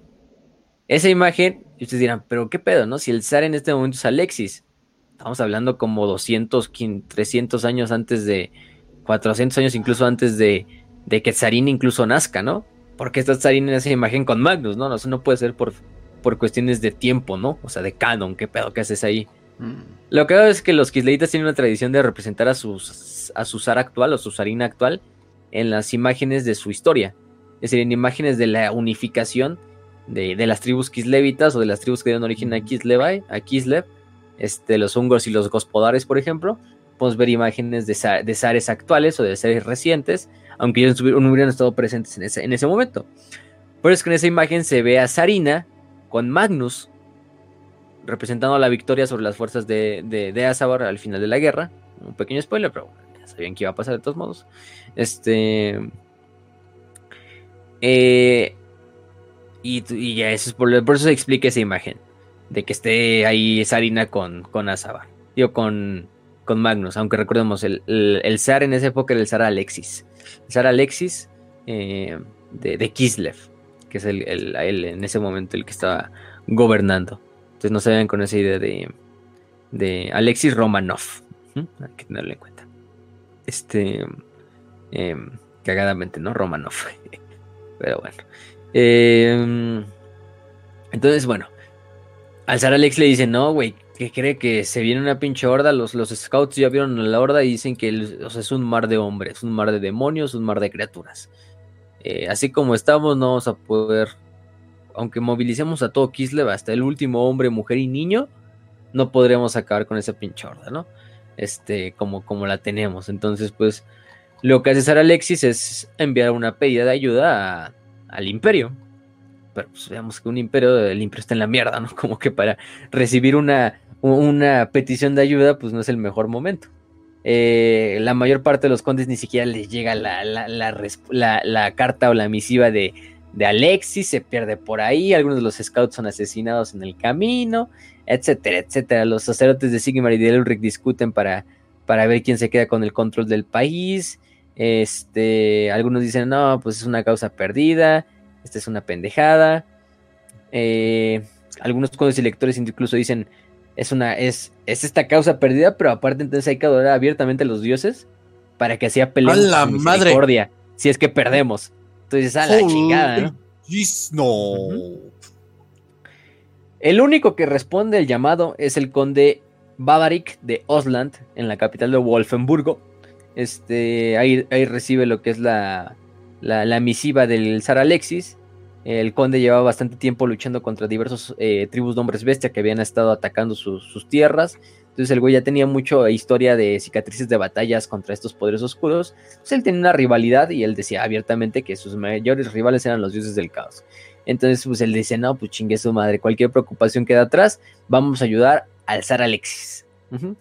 Y pues pasa una semana más o menos antes de que este Babarik lidere a un ejército medio raquítico, porque no podemos decir que es un ejército grande, eh, un ejército mediano, pero pues bastante jodido de ya años de luchar contra todo tipo de hombres bestia ahí en, en Osland. Muchos hombres muertos, muchos hombres con la moral baja, cansados, este, viejos o muy jóvenes, inexpertos. Entonces, pues, tú dices, esto, esto huele a desastre, ¿no? Y ofrece sus espadas para luchar contra lo que se avecina, ¿no? Eh, por lo menos hubo alguien, digamos, hasta cierto punto que, bueno, podemos rescatar a un poquito, ¿no? El conde Bavarik de Osland. Dice, no, yo sí le entro a los putas, vamos a responder el llamado de Alexis. Y marcha con su ejército y llega a la capital de Kislev. Este, hay que dejar esa parte. Ahorita vemos qué pasa con, con y con su ejército, que llega allá. Y bueno, el imperio sigue sumido en la anarquía completa, ¿no? Todo este desmadre. Pero en ese momento surge un rayo de esperanza. En medio de todo el horror, de todos estos pinches tiempos oscuros, Mientras el imperio se prepara para una invasión que probablemente va a significar su destrucción, aparece un nuevo líder. Este nuevo líder es este joven noble de Null, de la familia Bilhofen o von Bilhofen, llamado Magnus, ¿no? Este, este tal Magnus ya dijimos, su juventud se le había pasado dando ahí discursos, uniendo seguidores a su, a su, a su este, tomando primero como una organización política y luego como incluso seguidores armados, etcétera se le une todo tipo de gente, desde el más pequeño campesino, desde el más grande, desde otros nobles, eh, soldados, que es algo muy importante, porque es lo que se avecina necesita soldados.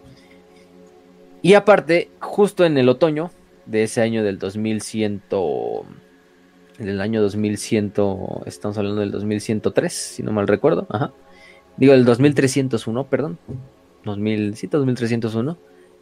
Eh, a lo largo de todo el imperio, principalmente sobre la ciudad de, de Null, se ve lo que es una profecía. Y se ve pasar al famoso cometa de dos colas sobre lo que es la, la, las ciudades imperiales, ¿no? Em, de hecho, en Null había surgido un poderoso aquelarre de, hechiceros de Sinch, eh, que empieza a liderar todo tipo de sectarios y demonios contra las propias autoridades que pues, luchan y defienden como pueden.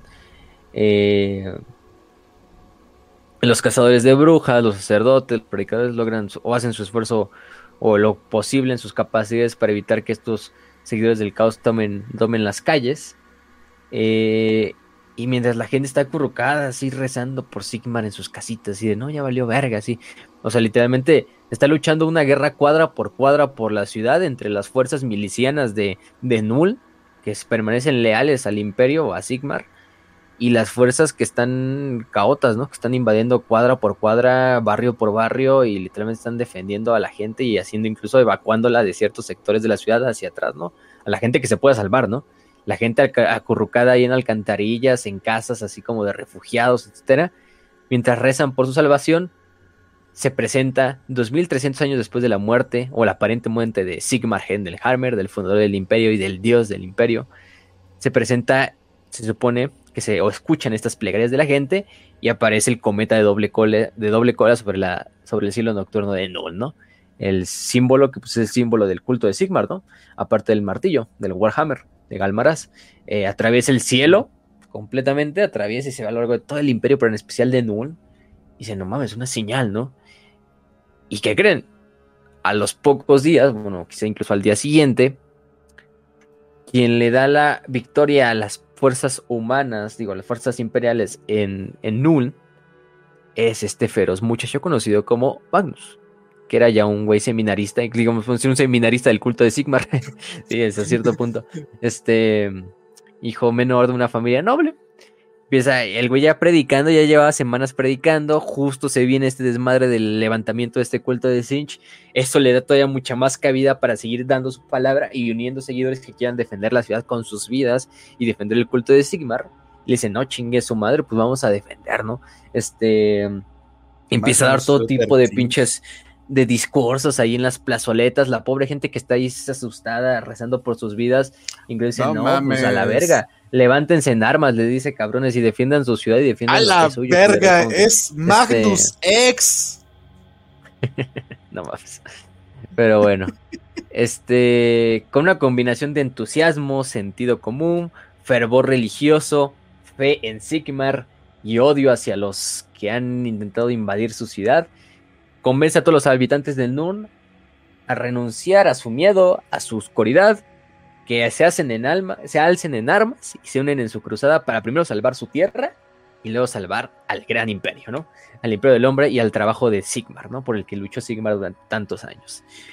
Y te digo, lideran, hacen esta, esta defensa y de hecho empiezan a prácticamente ganar la batalla en Null revientan a lo que es el culto este de Sinch y lo hacen mierda, lo hacen completamente y purgan hasta el último de ellos eh, enfrente de toda la gente, así en pinches ejecuciones públicas, así hasta el último cultista de Sinch, Magnus y sus hombres se encargan de buscarlo, encontrarlo y ejecutarlo. Entonces, así, ¿no? Pinche culto de Sinch este es completamente purgado de toda la ciudad de, de Null, ¿no? Y de ahí entonces Magnus empieza a marchar ya con todo el apoyo de Null, ¿no? Y dices, oh, la verga, Null ya está unificada bajo, bajo este cabrón. Magnus marcha hacia el norte, va de ciudad en ciudad, de región en región, hablando a la gente y diciéndole los mismos en plazas de mercados, en aldeas, en ciudades, en castillos, diciéndoles, pues únanse, ¿no? Vénganse, cabrones, vénganse. Y este. Em, em, obviamente hay mucha desconfianza. Mil años de guerra civil son imposibles de ignorar. Muchos se niegan a escucharle, especialmente algunos cultos resentidos con él, especialmente cultistas de Tal, de Ulrich, entre otras cosas, ¿no? Em, incluso dice que aunque ellos condenan a Magnus, sus dioses de ellos apoyan a Magnus. ¿Y por qué hicimos eso, no? Porque primero que nada, en uno de sus viajes, Magnus va hacia Aldorf, a la capital, se entrevista con el gran antagonista, que es el líder del culto de Sigmar. El, culto, el gran antagonista incluso le acusa de herejía. Este. Se supone que incluso el gran antagonista ordena arrestarlo. Los templarios de Sigmar arrestan a Magnus, lo atan una estaca para quemarlo en la hoguera como un hereje que es. Pero tratan de prender las llamas para que la hoguera pues se prenda y se, y se queme Magnus, pero les resulta imposible, o sea, no, o incluso así, aunque empapen con aceite, pues incluso avientan el, fuego a la esta y como si fuera magia, güey, como si fuera un puto milagro, no se prende en fuego el, aceite, ¿no? O sea, dices, a la verga. Este, de todas formas le intentan hasta se dan cuenta de que no mames, qué pedo, ¿no? Esto es, esto, esto, es algo, esto está, esto está turbio, ¿no? Esto sí es algo que, que Sigmar, que Sigmar eh, autoriza, ¿no?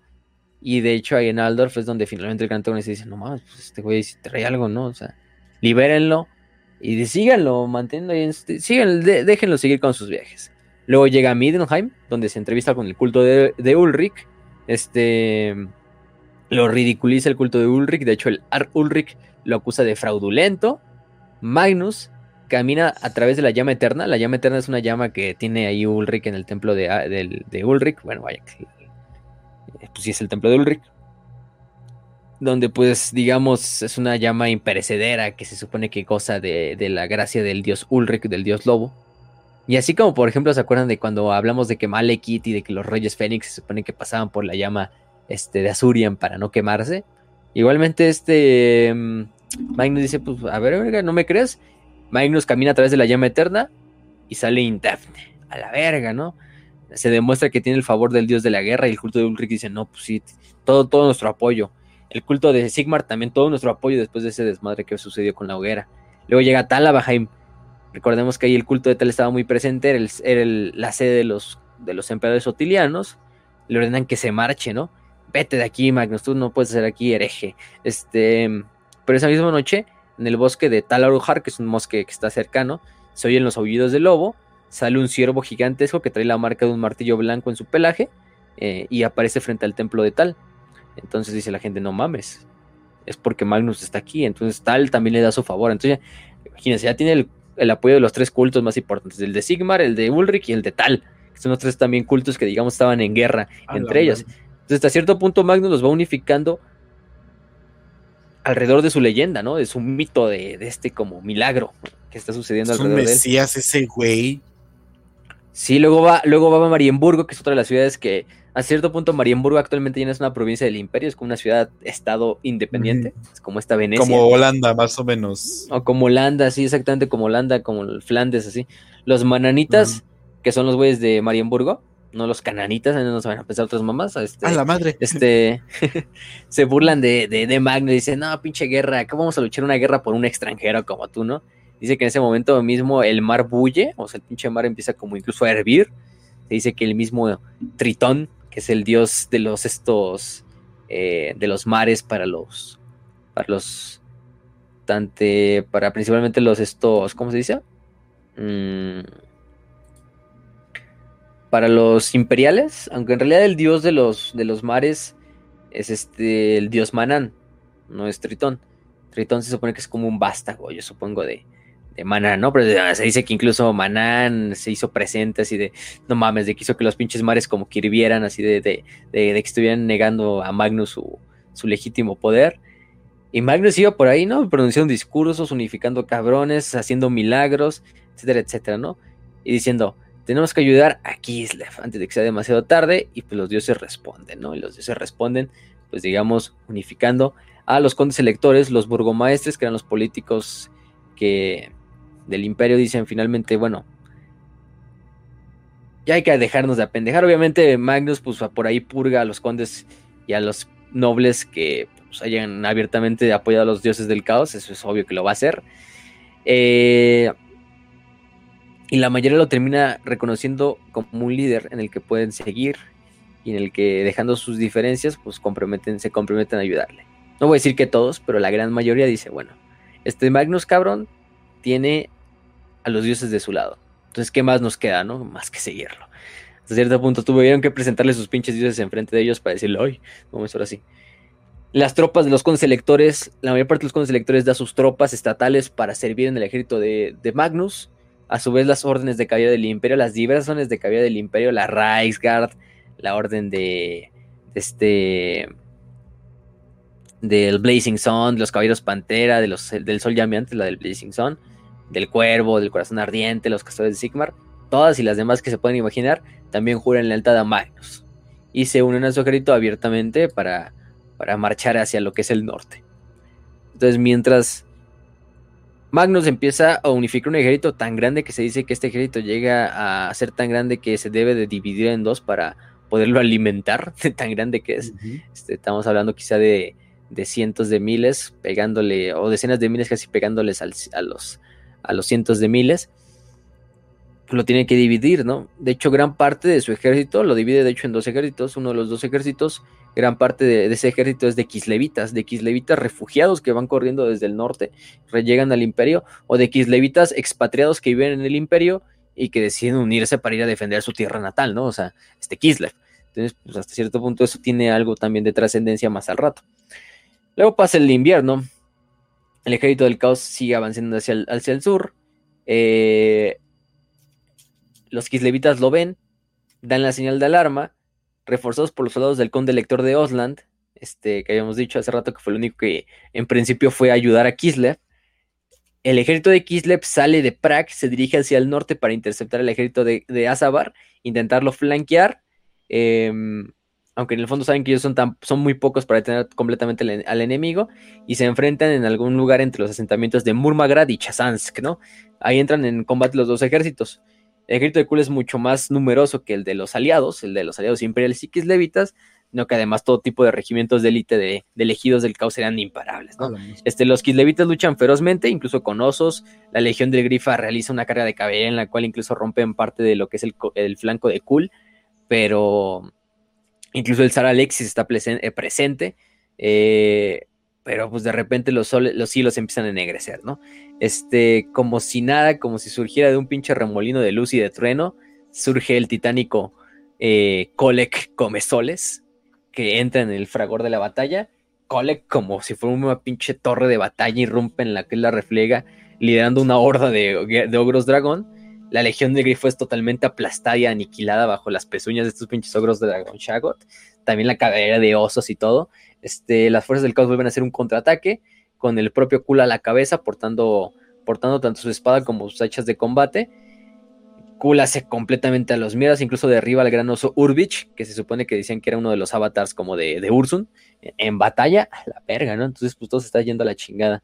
Eh, se supone que es tanto el pinche fragor y el calor de la batalla que incluso la nieve se empieza a derretir bajo los pies de los, de los, de los combatientes se empieza a transformar en sangre de tanto que o sea, queda una pinche nieve rojiza llena de los restos de soldados de Kislev y de Osland, ¿no? Este, pocos hombres sobreviven a la batalla, los pocos que sobreviven logran regresar y informar al conde de Osland y al zar de Kislev de que la batalla fue un completo desastre y de que acaba de, ser exterminado el ejército completo. La horda se detiene un momento para hacer monumentos a los dioses del caos ahí en las montañas, levantan pirámides de los cráneos en nombre de Korn, etcétera, etcétera, y siguen avanzando hacia el sur. Los kislevitas, digamos, totalmente hechos mierda por la batalla, dicen, bueno, el río Lins que corre al sur, podemos este, hacer como tal, bueno, está, está en su máximo flujo, está a punto de desbordarse, y esto va a obligar a las fuerzas del caos a cruzarlo por puentes. Y estamos en el año de 2104. No, de 2302, perdón. Estamos otra vez en primavera. Estamos otra vez en primavera. Eh, el, río está en su causa máximo. Y dice este, el, zar, no, pues déjenlos y hay que defender solo el linde del río, de nuestro lado. Y hay que obligarlos a que crucen por puentes, por puentes, por, cuernos de, por cuellos de botella y ahí los hacemos mierda, ¿no? Este, pero bueno, los del caos nos iban a dejar tan, tan, tan fácil derrotar. Y lo que hacen es que los hechiceros de Azabarkul dirigen a los seguidores para empezar a echar al río los cadáveres de la masacre del día anterior y desatar toda la furia de su magia. Y lo que hacen es que literalmente todos los cadáveres que quedan flotando en el río Linsk los, los hechiceros del caos a través de un ritual hacen que la sangre de estos cadáveres y bueno, los cuerpos de estos cadáveres eh, se solidifiquen y congelen el río en plena primavera. O sea, congelen el río y queda un pinche río color rojo, pero congelado. Dices, a la verga, ¿no? O sea, en primavera un río congelado, pues no tiene sentido, ¿no? Entonces, eh, Cool y su, y su ejército tiene paso libre para cruzar el, río Lins como si nada, ¿no? O sea, miles de, de mm, cientos de miles de guerreros cruzan el, hielo rojo. Eh, este, los pobres contingentes imperiales y kislevitas son rodeados y aniquilados rápidamente en los puentes del río Linsk. Y pues nada se te pone más que, más que, más que un, poco de terreno antes de llegar a Prague, ¿no? Que es el asedio ahora sí de Prague. Bueno, ya la, vaya que les va a ir de, la verga, ¿no? A los pobres, a los pobres imperiales y a los kislevitas. Eh, pero bueno, de Bavaric creo que no está muy bien dicho qué le pasa a Bavaric, si muere durante esta batalla, si muere finalmente en la ciudad de Prague. Lo probable es que haya muerto en la ciudad de Prague o haya incluso a lo mejor sobrevivido y luchado en la batalla de Kislev, de la capital. Pero bueno, eso, de, eso no, nunca se, se dice muy bien en el lore. Sabemos que por lo menos no muere en la batalla, en esta primera batalla, esta primera masacre, porque sabemos que él está, ahí le informan de que la batalla fue un completo desastre. Entonces, bueno, eh, los habitantes de Prague, bueno, los pocos sobrevivientes de estas dos masacres que acabamos de ver en el río Linsky, la anterior a esa, escapan hacia Prague, que es la ciudad más cercana, que de por sí Praga es una ciudad que está hecha para, para, para asedios, ¿no? O sea, es una ciudad que está fortificada lo más cabrón, como dijo Kench, la Acadia de hielo, ¿sí? Efectivamente, aunque bueno, esta Acadia de hielo no le va tan bien como a la Acadia de 40K, antes de la Treceava Cruzada Negra, claro. Ok, Pero bueno. Obviamente un chingo de, los ciudadanos que viven en las aldeas cercanas huyen hacia la ciudad para protegerse en ella, eh, inundándola con, gente, porque tanta gente no, tampoco la puede soportar la ciudad. Obviamente la gente se tiene que hacinar y eso va a traer problemas a la larga. Traen inclusive a su ganado, traen sus cosechas a, los muros de la ciudad y la ciudad se atesta de gente, a la verga, de, refugiados, pues. Eh, muchos ya de por sí muriendo de hambre por la falta de comida y aparte mucho más bocas que alimentar, pues chingada madre, ¿no? ¿Cómo le vamos a hacer? Ahí es cuando los hechiceros de Norgol pues empiezan a aventar plagas y empiezan a esparcir los regalos del abuelo Norgol a lo largo de la ciudad de Praga y pues la ciudad la enfermedad se propaga en la ciudad como, como, como pólvora, ¿no? O sea, pum, este, toda la ciudad se empieza a morir desde dentro y la hora del caos llega a Prague, pero acampa a las afueras de la defensa, a las afueras de la ciudad. De hecho, se forma de una segunda, digamos, una segunda ciudad de puras tiendas de campaña alrededor de Prague llenas de tiendas de madera, de piel desgarrada, etc. Eh, y de repente, de vez en cuando, los, los atacantes de las fuerzas de Kul realizan incursiones ocasionales, principalmente guerreros de Korn, que pues no, no quieren esperar por, por, la, por, la, por la batalla y hacen de repente incursiones, pero sin en realidad simplemente para saciar su pinche sed de sangre, no es tanto para retomar la ciudad. Cool sabe que pues lo primero que debe hacer es que la pestilencia haga su trabajo, y luego ya hace bien el asedio, ¿no? Si evitamos el menor número de bajas para las fuerzas del caos y pues también dejamos que se coseche la plaga ahí dentro. Eh, este, y bueno, la gente hasta cierto punto hay que también darle aplausos a Prague de que resisten tanto el, asedio, el bloqueo eh, y la plaga valientemente, ¿eh? o sea, la gente toda la gente que está dentro de la ciudad, incluso con las pocas fuerzas que tiene, niños, hombres, mujeres, ancianos, se ponen a defender sus muros, sus murallas, luchan contra lo, con lo que pueden y con lo que encuentran, no logran repeler de vez en cuando esas, esas pequeñas incursiones que pues, son incursiones, ni siquiera es un asalto completo, o sea, y con trabajos las resisten, ¿no? O sea, estamos hablando de un desmadre. Eh, les llega noticias, eso sí, de que pues en el sur se está juntando un tal noble llamado, un, noble llamado Magnus, ¿no? Que se supone que dirige hacia el norte. Obviamente para ellos ya es demasiado tarde, ¿no? Este eh, Magnus sí para ese punto ya está dirigiendo hacia lo que es el, norte. Ya congregó a este ejército super gigante que, que dijimos que tiene que, dividir en dos. Eh, eh, este primer ejército, de hecho, es el que manda en avanzadilla. Y este ejército es el que va a servir como, vamos a decirlo, este ejército va a intentar llegar a Prague para intentar salvar la ciudad antes de que llegue el ejército grande de Magnus. Pero este ejército va a llegar más rápido porque este ejército está hecho casi en su totalidad de caballería. Entonces es lo, importante de que Magnus envía primero a la caballería en este primer gran ejército para que llegue a Prague y, ayude a Prague como pueda. mientras el otro ejército llega más tarde y que sirva como el martillo, ¿no? O sea, el yunque más bien. Este, pero se va a tardar, eso sí. Eh, y hay que decir lo que ese primer ejército que manda, el que es de pura caballería, la mayor parte estaba hecha de, lanceros kislevitas. Dijimos estos repatriados o, es que venían huyendo, que pues venían con venganza y, con gloria para, para, intentar defender Prag, ¿no? Mientras que el otro ejército, el liderado por el mismísimo Magnus, marcha primero hacia Kislev para obtener víveres en la capital de Kislev antes de seguir adelante hacia Prag. Eh, bueno, se supone que por ahí en el camino, mientras las tropas viajan al norte, una noche se les une de repente un güey encapuchado que llega hacia el campamento de Magnus como si nada, ¿no? De hecho nadie se da cuenta de cuándo llega, ni qué pedo, ni de desmadre, y de quién es este güey.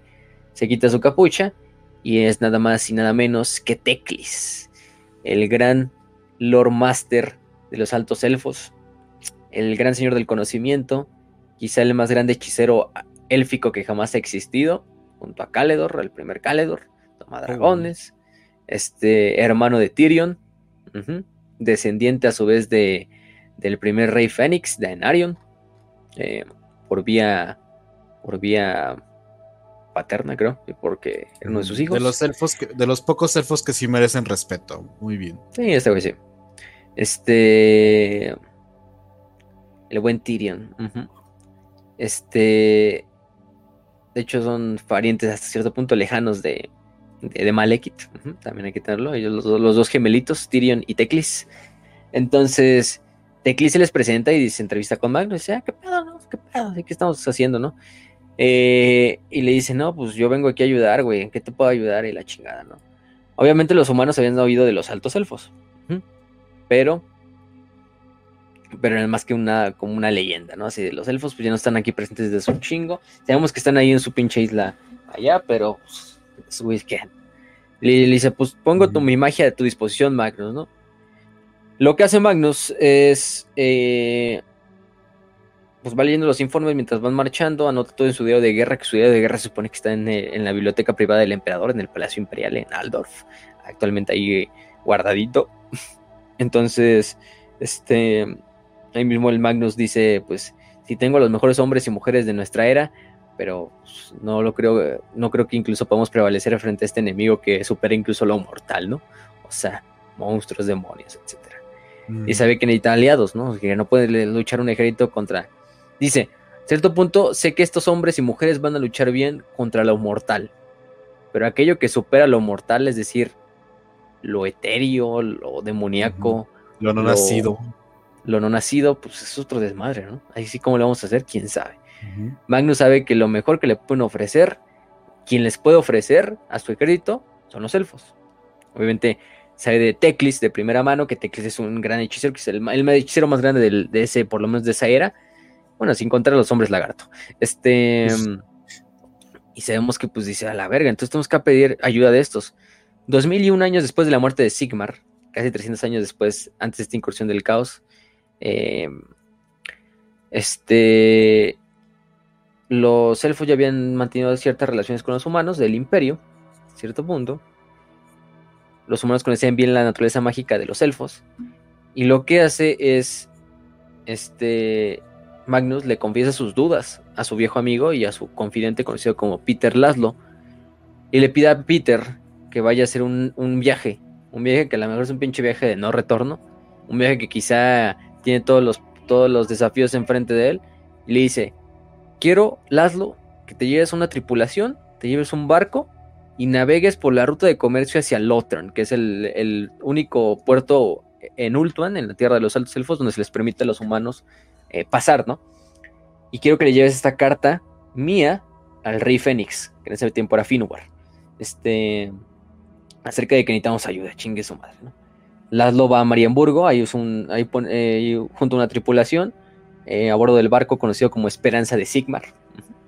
Se llama el barco, que de hecho la tripulación lo llama la Esperanza Vana. Pero bueno, el barco, el arco, pues en el viaje le va como la chingada. Em, el tiempo, las bestias marinas, todo tipo de cosas le suceden. Y, y parten. Este y llegan, o sea, lo, que llega de la lo que llega de la tripulación de Laszlo, Laszlo llega así a vivo. llega una tripulación mermada, raquítica, hecha mierda por la desnutrición, por el escorbuto, por las muertes, por el clima, etcétera, etcétera. Así como los güeyes cuando, cuando dieron la vuelta al mundo el Magallanes y el, el Cano, cuando llegó el Cano a, España, así hecho cagada, así, así. Está muy buena la serie ¿eh? que sacaron en Amazon Prime de, la de Magallanes. Les recomiendo que la vean. Este, mm. Hablando de, detalles curiosos. Son como seis capítulos, pero, pero están muy buenas. Sale este, por ejemplo, el güey ese que le hace en la casa de papel del profesor. Es el, el Cano. Ah, Juan Sebastián el Cano. Y sí, el, final está muy chido así de cómo llegan a España, así ya, después de darle la vuelta al mundo y todos veriados, así como llegan. O sea, de los como 200 canos que salieron, regresan como 12. a la verga. Pero ya pasan a la historia, ¿no? Como nomás los, los primeros en darle la vuelta. Ay, y sí pusieron españoles. Este. Ah, qué bueno, qué bueno, qué bueno. Sí, no, o sea, está muy verga porque la serie está hecha, es producida en España. Oh. Y por, es producida, es una coproducción española y portuguesa. Mm. Porque los actores que hacen de portugués como Magallanes y como los capitanes portugueses de Magallanes, o los personajes portugueses, sí son portugueses. Y los que son españoles, sí son españoles. Y de hecho hay uno que es italiano, que es veneciano se supone, y es italiano. De hecho hasta sale un güey que es así de... Ah, se llama Hans. Y dice, cuando entra la tripulación, este, soy Hans. Y, le pregunta el español, ¿de qué país eres? Del Sacro Imperio Romano Germánico, ¿no? sí, ya se el barco, es el, y, es... Este, ah, pero sí, o sea, porque sí, había tripulantes germánicos en la, expedición. Pero así está muy buena hecha, o sea, producida está bien, son seis capítulos, es una serie cortita, es una miniserie, es autoconclusiva, obviamente es una historia, es un evento histórico, pero sí te la pone muy bien. El actor que la hace de Magallanes también es muy buen actor y es portugués, de hecho, aunque pues, la mayor parte de la serie habla en español, con su acento bien cagado. Entonces, es una coproducción, te digo, española-portuguesa, entonces le salió muy buena. Yo la disfruté, por lo menos. Entonces ahí se la recomiendo, búsquenla, se llama. Ah, les digo el nombre. Sin límites. Sin límites, esa mera, sin límites, si la encuentran en, Prime Video, si lo tienen. O si no, pues búsquenla ahí en Cuevana. Ahí debe de estar. Eh. Pero bueno, Telegram, ya saben. Bastante bueno. Imagínense así, imagínense cómo esa expedición de Elcano y Magallanes, la expedición de pinche Laszlo hacia Bulton, a la verga, llegan como 12 pendejos así hechos mierda, así, y con su cartita así, oh, este, de hecho los encuentra, o sea, casi casi no llegan, los güeyes llegan así, su pinche barco ya así, sin, incluso sin mástil, así a la deriva, y llega un navegante elfo que los aborda y les dice, no mames, ya da y los guía y los lidera hacia lo que es, hacia, hacia Lothern. Y de hecho, cuando llegan este, a Lothern, las dos se quedan no nadado porque Lothern está hecho mierda. Tú dices, a la verga, ¿por qué está hecho mierda Lothern, no? ¿Qué, qué pasó en Lultuan, no? Y tan solo unos días antes había sobrevivido un asedio por parte de los, de los, de los elfos oscuros. Hay que decir que esta gran guerra contra el caos no solo abarca esta gran guerra entre, los, entre el imperio del hombre y las fuerzas de Azabarkul, sino también abarca un episodio entre lo que es la, ¿cómo te digo? La, la esta eh, una, una otra invasión de Ultron por parte de las fuerzas de Malekith. Estas fuerzas de Malekith em, aprovechan y de hecho hacen hasta una alianza como digamos eh, una alianza de no ataque con las propias fuerzas de Kul para ellos invadir Ultron. De hecho, incluso Malekith se trae cabrones de las tribus del caos en su ejército para invadir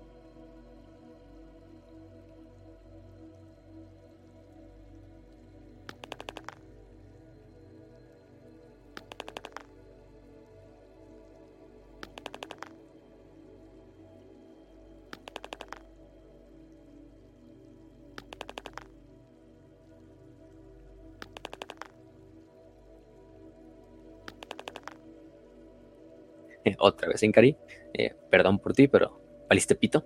Em, luchan bastantes batallas. Eh, por ejemplo, Teclis ahí, por ejemplo, antes de incluso de que vaya con Magnus, lucha en la batalla de Hatraford y ahí mata a uno de los grandes hechiceros de Sinch de la época, que era Ferik Casterman. Eh, Casterman, ¿no? Qué cagado, dicho apellido. Este lo mata y después de esta instancia sucede la famosa batalla de los planos de Finuval, o de las planicies de Finuval, donde se, donde se luchan las dos fuerzas principales de lo que son la de, de Malekith y las fuerzas de, de Ultuan, lideradas por Urian eh, Poison Blade, que era el campeón del rey brujo de este Malekith, donde asesina primero que nada a Aralien de uno de los primeros o más grandes nobles de, de, de este de Ultuan y el campeón de la Everqueen y después mata a Corrigen Ironglaive, que era el capitán de los Leones Blancos de Cracia en la batalla, bueno, Urian después es asesinado por, por Tyrion, por el príncipe Tyrion. Que bueno, Tyrion es otra desmadre, ¿no? Este, y luchan los dos ejércitos. Este.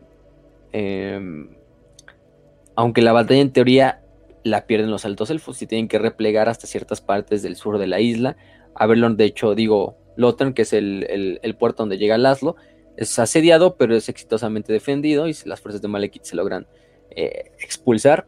Y los elfos, los elfos van a hacer un contraataque donde van a recuperar la mayor parte de la isla, a excepción de la isla Marchita, donde ahí se va a tener todavía los elfos oscuros bastante poderío. Y luego después, eso, se va a alargar todavía incluso después de que Asa Barkul y la, y la fuerza del caos sea derrotada, pero eso es para otra historia. Al final de cuentas vamos a decir que Ultron regresa a un status quo después de la gran guerra contra el caos. Así les va también de la verga, pero es por eso que Laszlo se encuentra un, un, un, pues un pinche, esta zona totalmente desmadrada, ¿no? Pero bueno, Laszlo le dice, no, pues tengo una, una carta y tengo que llevársela al rey Fénix, ¿no? Y, y sí, se la llevan, Laszlo, le escoltan con el monarca de con Finubar, este, que pues estaba en, la guerra con, estaba en su cámara de guerra discutiendo con Teclis, con Tyrion, con, con la Everqueen y todos, cómo iba a hacer la guerra, y le dice, pues no, güey, no te podemos dar un ejército como tal. Este, no, o sea, no, no puedo dejar a mi pueblo por ir a ayudar al tuyo. Al final de cuentas, cierto punto es entendible. O sea, pinche, estaban sumidos en la guerra contra Malekith. Pero Teclis, oyendo la llamada, se ofrece como voluntario para ir al viejo mundo con Laszlo y ayudar en lo que pueda con los, a los humanos. Entonces Teclis es el único en responder la súplica de Laszlo. Bueno, obviamente el rey Finubar le permite ir. Eh, ahí junta a otros dos hermanos magos, bueno, a dos magos de la Torre Blanca de Joet, a los señores del saber conocidos como Irtle y Finrayr. Y se unen y van con Laszlo y regresan a lo que es el viejo mundo. Entonces regresa Laszlo, regresa con Teclis y con otros dos hechiceros altos elfos. Dices, bueno, qué verga, ¿no? Son tres elfos que van a ser. Sí, son hechiceros chingones y todo. Teclis quizás es el mejor hechicero del mundo ahorita en este momento. Está en su prime completamente, pero. Pero. Um, pero no mames, o sea, ¿qué va a hacer, güey? O sea, nomás son tres pendejos, ¿no? sí, entiendo esta parte de que, de que Teclis está en la ascensión, de que es el mejor hechicero, el más joven de su generación, y quizás el güey, quizás solo los Slan lo superen en cuanto a poder, parece el Cristiano Ronaldo de 2017, así en la Champions, güey, así desmadrando a todo lo que, se le pone enfrente. Claro que sí. Está en su prime, está en su prime, completamente. Este... Diciendo sí, pero con acento élfico, güey. O sea, no, hasta este güey viene a desmadrar todo, ¿no? Pero pues son, son, tres cabrones, ¿qué vergas van a hacer, no? O sea, este, pues más que... Y bueno, el, chiste es que Teclis dice, no, pues, a ver, déjame aquí yo me muevo, güey, ¿no? Sí, Magnus se siente decepcionado porque el pobre Laszlo no trae una fuerza militar, pero bueno, Tecli le explica, güey, a veces las fuerzas de las armas no bastan para detener el avance del caos. Y más aquí, tú tienes las armas, pero no tienes el conocimiento para desmadrarlos, ¿no?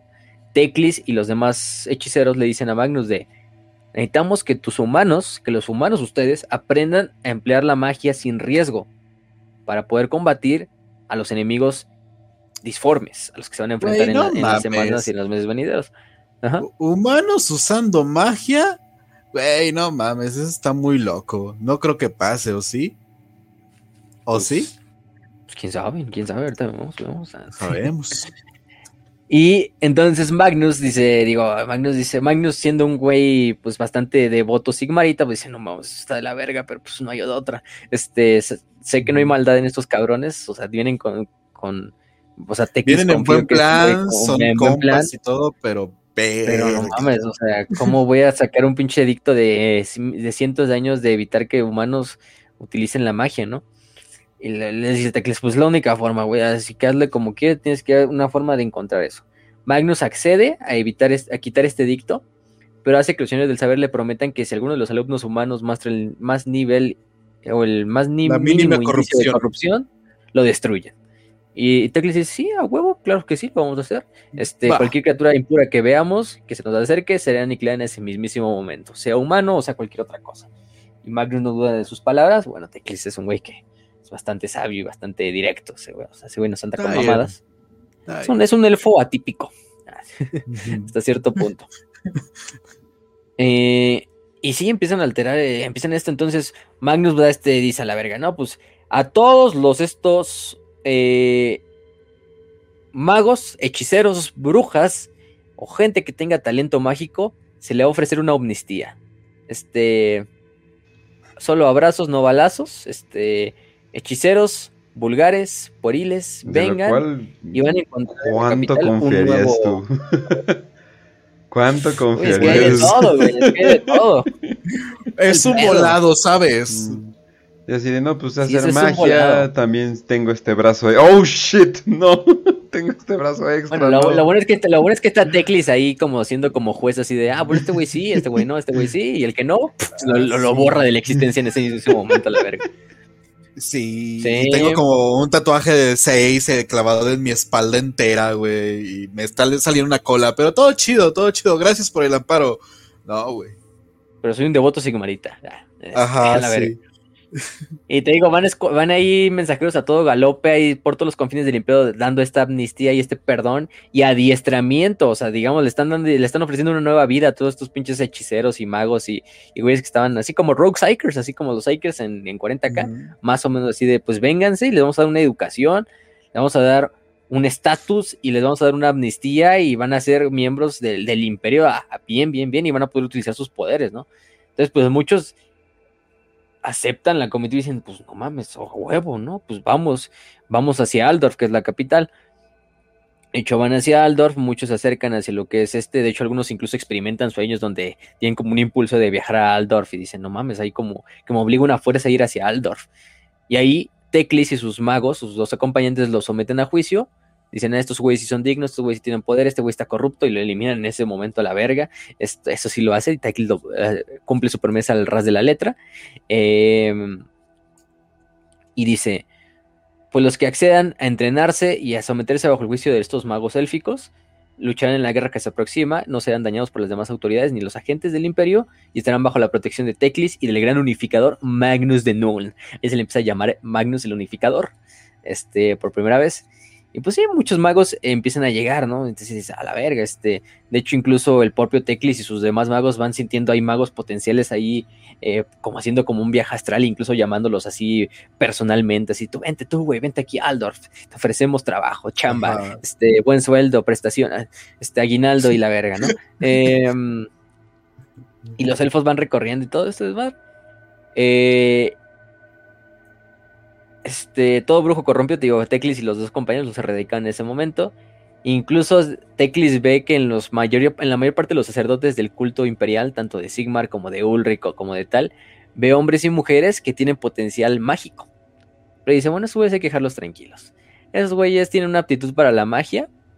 Eh, ellos saben manipular la magia, aunque ellos digan que no es. Esos tales milagros que hacen, que se supone que sus oraciones provienen de su deidad, en realidad proviene de su poder mágico en el fondo que tienen. Pero bueno, vamos a dejarlos y esos, esos no hay que llamarlos. Ellos que sean felices con sus con su magia. Al final su magia les sirve para lo que para lo que lo, que, les funciona. Entonces, es mejor dejarlos que empleen su magia mediante su fe y sus rituales propios sin necesidad de aprender la hechicería arcana que les vamos a ofrecer nosotros. Entonces, este Teclis hasta cierto punto dice, bueno, no hay no hay no hay razón de a esos hombres de fe o sacerdotes que tienen ese potencial psíquico entrenarlos, ¿no? O sea, ya, ya, ya lo tienen, solo hay que que ellos lo pulan a través de su fe y Teclis y empiezan a instruir a todos estos estudiantes humanos en las artes de la hechicería. Obviamente el tiempo es escaso, ¿no? O sea, la, invasión está en, auge. Entonces lo único que puede hacer este Teclis y sus compañeros es enseñarle unos cuantos hechizos, principalmente lo que son hechizos ofensivos simples como bolas de fuego, relámpagos, eh, sonidos para dañar los oídos de los combatientes enemigos o conjuros para cura de curación en el campo de batalla, etcétera, etcétera, ¿no? Entonces, cosas muy básicas. Es obviamente que, eh, que Teclis eso luego, luego, luego, lo va a pulir, pero por el tiempo Teclis dice, no, hay que enseñarles lo básico, que lo pulan y que no se dejen dejar caer por los pinches seres de la disformidad. De entre esos muchos alumnos, hay dos que en realidad sobresalen, que es el famoso Friedrich von Tarnos, que era un gran comandante de los espaderos de Carroburgo, y que va a ser convertir y, en el, y en el futuro se va a convertir en el primer patriarca del Colegio Brillante de la Magia. Y el otro va a ser el hombre conocido como Bolans, bueno, la historia lo va, a conocer como Bolans, que es uno de los hechiceros más grandes del imperio que jamás han existido, y alumno personal de Teclis. Entonces, el buen Bolans es, también lucha durante esta, durante esta parte de lo que es la, la, la instancia. Y también fue patriarca de la Orden de la, de la Orden Blanca. Patriarca supremo y primer patriarca supremo de la Orden Blanca. Entonces, pues ahí vemos güeyes que pues, ya están surgiendo, ¿no? O sea, güeyes que van a pasar a la leyenda como grandes hechiceros del imperio, pero que aquí apenas son unos morrillos que apenas saben aventar bolas de fuego por, por las manos, ¿no? O sea, kamehamehas. Entonces, bueno. Sigue, ¿no? Entonces la, la plaga de Prague sigue, ¿no? Las creaciones de Norgol no prosperan en vano. La plaga está en su máximo esplendor y Kul finalmente paraliza el asedio y realiza el ataque a gran escala. Las defensas exteriores de Prague poco resisten. Eh, los guerreros del caos pues, más fuertes eh, trepan las murallas. Los, las bestias y los monstruos que traen en su, en su ejército rompen las murallas, rompen las, puertas las puertas. Perdón. El propio Shagot Kolek abre una grieta en los muros de la ciudad con su martillo, este, de un putazo literalmente. Entran todos los guerreros del caos por los, por los diversas brechas y después de una batalla encarnizada donde hasta los últimos kislevitas luchan por su ciudad, porque pues no hay de otra, güey, no tienes otra escapatoria, pues ya mínimo morir en la pinche, en la batalla, pues ser sacrificado al rato por un puto en, nombre de estos dioses. Aunque bueno, tampoco siento que sea muy bueno morir comido por un engendro del caos, pero bueno. Mira, no te sacrifican. Sí, Prag finalmente cae en el invierno del año 2302 a manos de Azabar Kul. Azabar destruye toda la ciudad, prácticamente la deja en las ruinas, la deja ras de suelo, nos quedan edificios en pie, una orgía de violencia que tiene a lo largo de toda la ciudad, en donde se hacen sacrificios a los cuatro dioses por, por igual, e incluso hace un ritual en las, en las, ruinas, en las ruinas del, templo del dios Ulrich, porque recordemos que estos cultos, que aunque son imperiales como el de Ulrich, también hay ciertos sectores en, en, en Kislev que le rezan a ciertos dioses imperiales. Se comparten. Entonces Ulrich, ahí hay un templo de Ulrich y imploran a Sinch por su ayuda, ¿no? Entonces, em, el problema del problema del ejército de Magnus es que llega un, llega un día tarde. Cuando llega el primer ejército de Magnus, que es el de pura caballería, se dan cuenta de que ya el Prague ya está destruida y el ejército de, de, Kul ya está en la avanzada. O sea, Kul ya, ya dejó incluso la ciudad de Prague en las ruinas y él ya está avanzando más hacia el sur. Lo único que encuentran es una pequeña retaguardia de algunos rezagados del ejército de Kul que se quedaron, principalmente hombres bestia, guerreros tribales que estaban ahí luchando entre ellos por, por algunos premios de guerra, etcétera, etcétera, despojos ahí. Y es lo que el ejército de Kislev, digo, el ejército de Magnus, desmadra completamente. El ejército de, de, Magnus hace una avanzada, hace una carga sobre estos rezagados y los hace completamente mierda.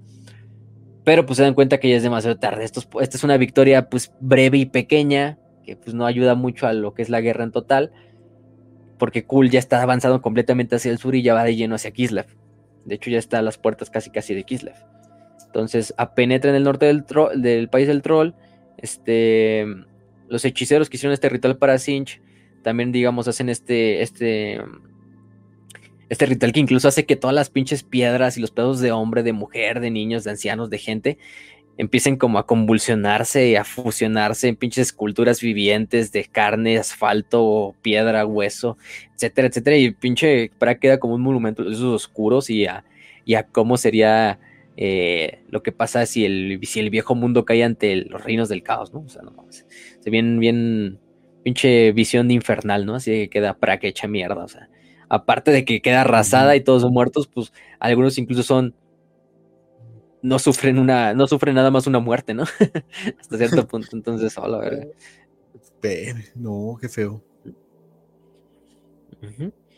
Entonces te digo, llega el primer hito de Magnus, pero pues ya llega demasiado tarde. Sí, derrotan a esta fuerza, con una pinche fuerza que viene de la rabia, completamente donde los kislevitas, principalmente que vienen en este ejército de Magnus, pues se vengan completamente y matan hasta, exterminan hasta el último hombre bestia, humano o cualquier cosa que se encontraran ahí rezagada. Eh, y bueno. Mientras tanto, al oeste, Kul desvía un pequeño pedazo de su ejército bajo el mando de Sven, mano ensangrentada, que llega a Erengrado y lo pone a, asediar. De hecho, Sven tiene éxito en poner a incendiar la ciudad de, de, Erengrado. Eh, no es completamente arrasada Erengrado, eso sí, o sea, es quemada. Eh, hasta cierto punto, quien obtiene la victoria son las fuerzas de Sven, pero los kislevitas logran defender gran parte de Erengrado y aunque la ciudad sí es quemada, pues quedan eh, bolsas de resistencia ahí en Erengrado. Mientras tanto, al sur va avanzando Magnus hacia Praga. Este, bueno, más bien, el ejército, el primer ejército llegó a Praga, el ejército principal de Magnus ya se dirige hacia Kislev, liderado por el mismo. Ellos ya creen que, bueno, vamos a llegar a Prague, pero tenemos que orientar las provisiones en, Kislev, entonces siempre tienen que pasar a fuerzas por Kislev primero. El problema es que cuando llega Kislev Magnus, se da cuenta de que, de que, de que ya también es demasiado tarde. El ejército oh, de Kul ya llegó unos días antes a Kislev, a la capital, y están asediándola, ya está completamente rodeada Kislev. Em, exactamente. Eh, ondeando al viento, o sea, el zar Alexis está dentro. Hay que decir que los enanos de Karasakarak, eh, incluso, o sea, de la capital enana, acuden en defensa también de Kislev, por su propia cuenta. Con una pequeña hueste de unos cuantos, eh, unos cuantos miles de enanos, o cientos de enanos, no sé, más o menos, no dicen el número como tal, liados incluso en persona por su gran rey, por el gran, el gran rey Alricsson, mm. que es el predecesor de, mm. de Thorgrim, el actual rey, el gran rey enano. Es su tío, de hecho. Este, este Alricsson.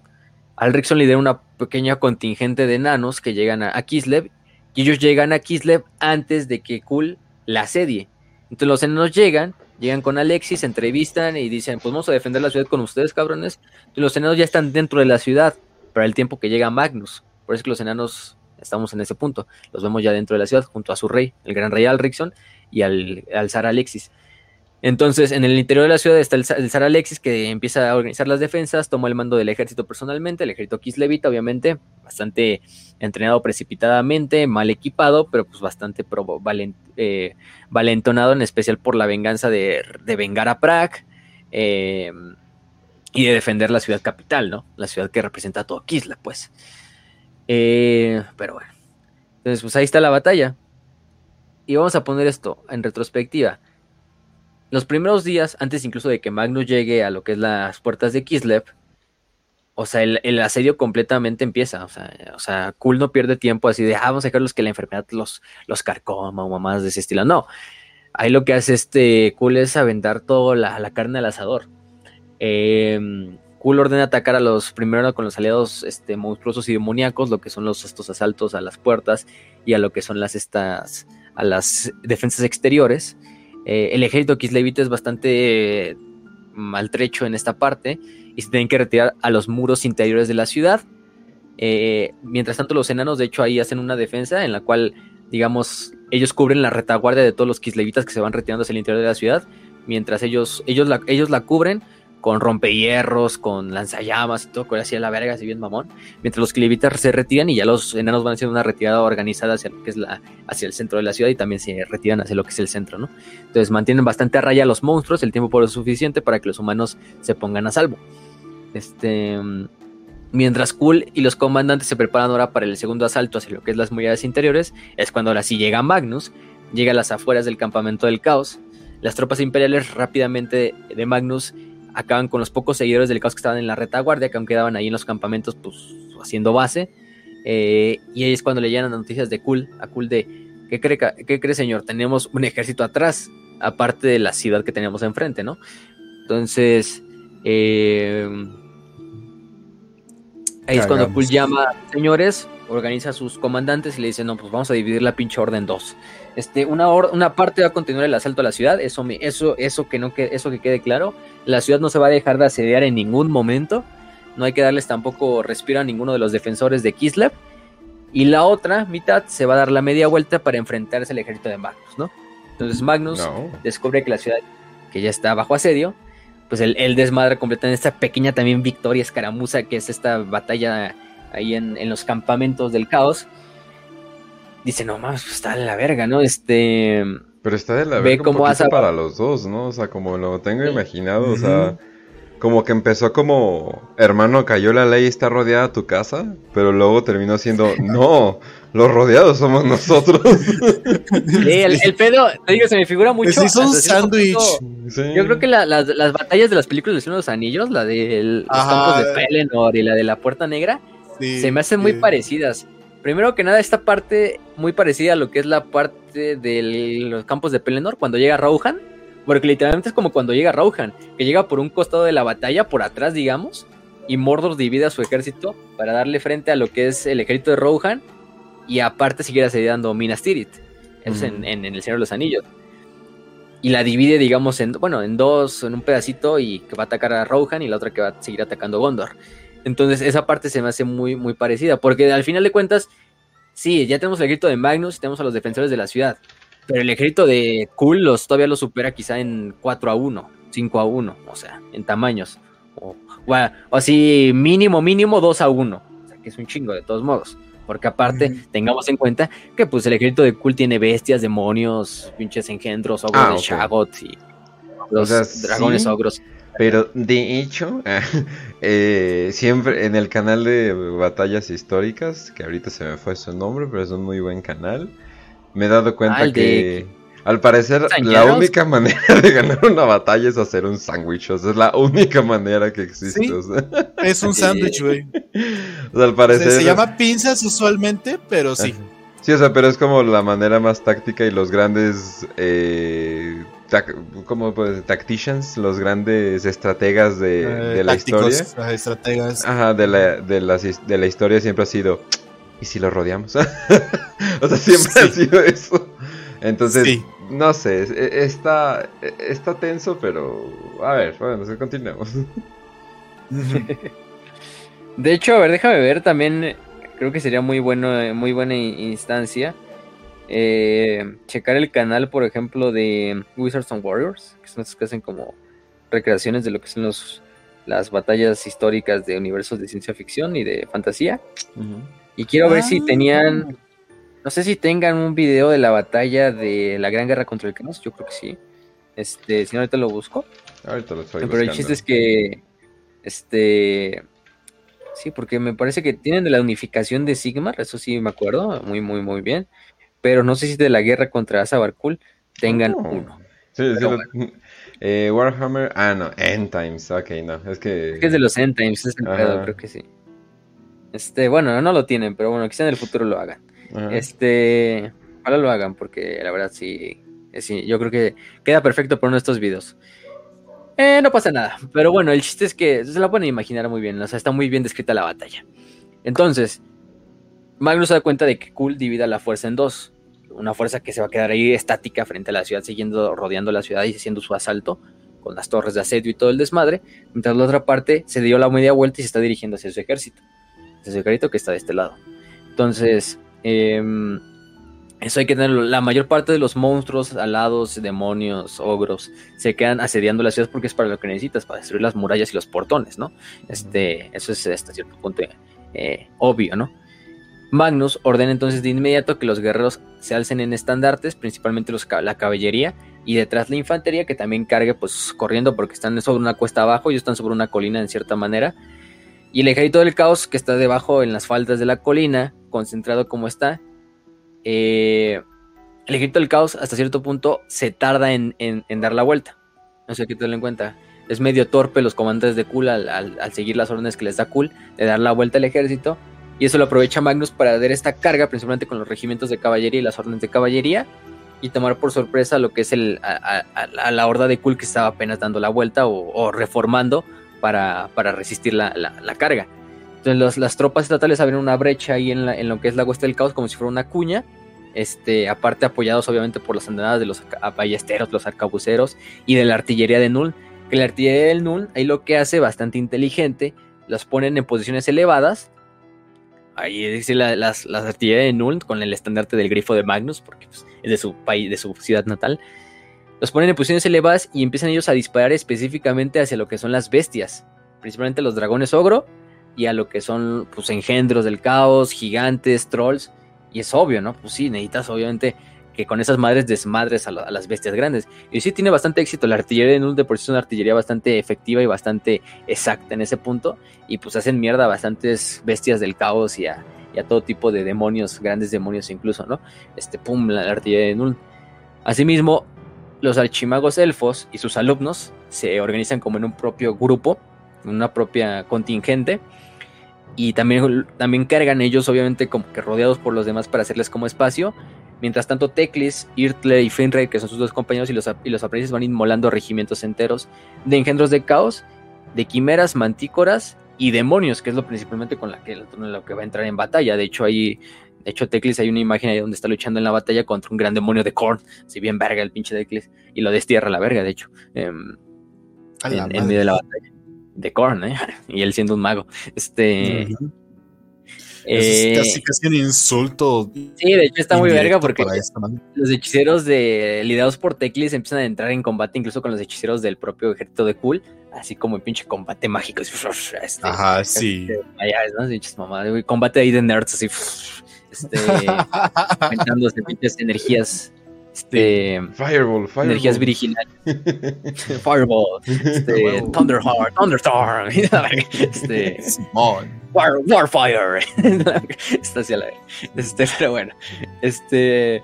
Mientras tanto, Magnus, pues sí, ese pinche primera carga tiene un. O sea, desmadra completamente a lo que es el ejército de, de, de Cool. O esa primera parte del ejército de Cool. Porque no se lograron reagrupar adecuadamente derrotan a grandes monstruos, engendros, hombres bestia, que incluso los hombres bestia se retiran de la línea del frente. Bueno, son hombres bestia, pues por sí son bastante acobardados. Al ver el ejército humano no ponen resistencia y muchos huyen y son aplastados incluso por sus compañeros o por las propias tropas de, Magnus. Y muchas tropas son degolladas sin que las fuerzas del caos puedan hacer nada por detener el avance de Magnus. Este, ya dije, los, los, los principalmente lo que son los caballeros del caos, ogros dragón, son hechos añicos por los cañones de Magnus. El problema es que la batalla va bien para Magnus. La victoria hasta cierto punto parece, parece posible. O sea, Asabal Kul al final de cuentas es un gran líder y reorganiza las tropas para el contraataque. El problema de Magnus es que Magnus como que sobreextiende la línea o la cuña hacia adentro. Entonces en un punto se sobreextiende tanto la carga imperial que quedan tan dentro de las fuerzas caotas, o sea, sí desmadran un chingo en lo que es la carga pero entran tanto dentro de que, del grueso de la, del ejército del caos que la retaguardia la cortan los del caos y los terminan rodeando completamente. Entonces, a la verga, ¿no? Entonces, hasta cierto punto creo que las fuerzas de Kul lo que hacen también es como dejar y abrir como un corredor para que los imperiales se vayan de lleno, confiados en que están como que rompiendo las líneas caotas. Y después cerrar esa como retaguardia que quedó como fuera y rodearlos completamente en un círculo. Entonces es el desmadre. Al final la superioridad numérica la tienen tanto los, la tienen los caotas. Entonces ese es el principalmente el principal desmadre. Sí, sí se tarda en tiempo en redesplegar, pero tiene éxito en eso, en finalmente eh, rodear a la fuerza de Magnus. Así como por ejemplo en, el Señor de los Anillos, en la batalla de la Puerta Negra, que, que cargan hacia la verga, pero que los rodean así como una pinche bolita y queda ahí la bolita de Rohans y de Gondolas ahí en medio de todos los orcos, ¿no? Este, y Magnus se encuentra y se da, no mames, estoy rodeado a la chingada.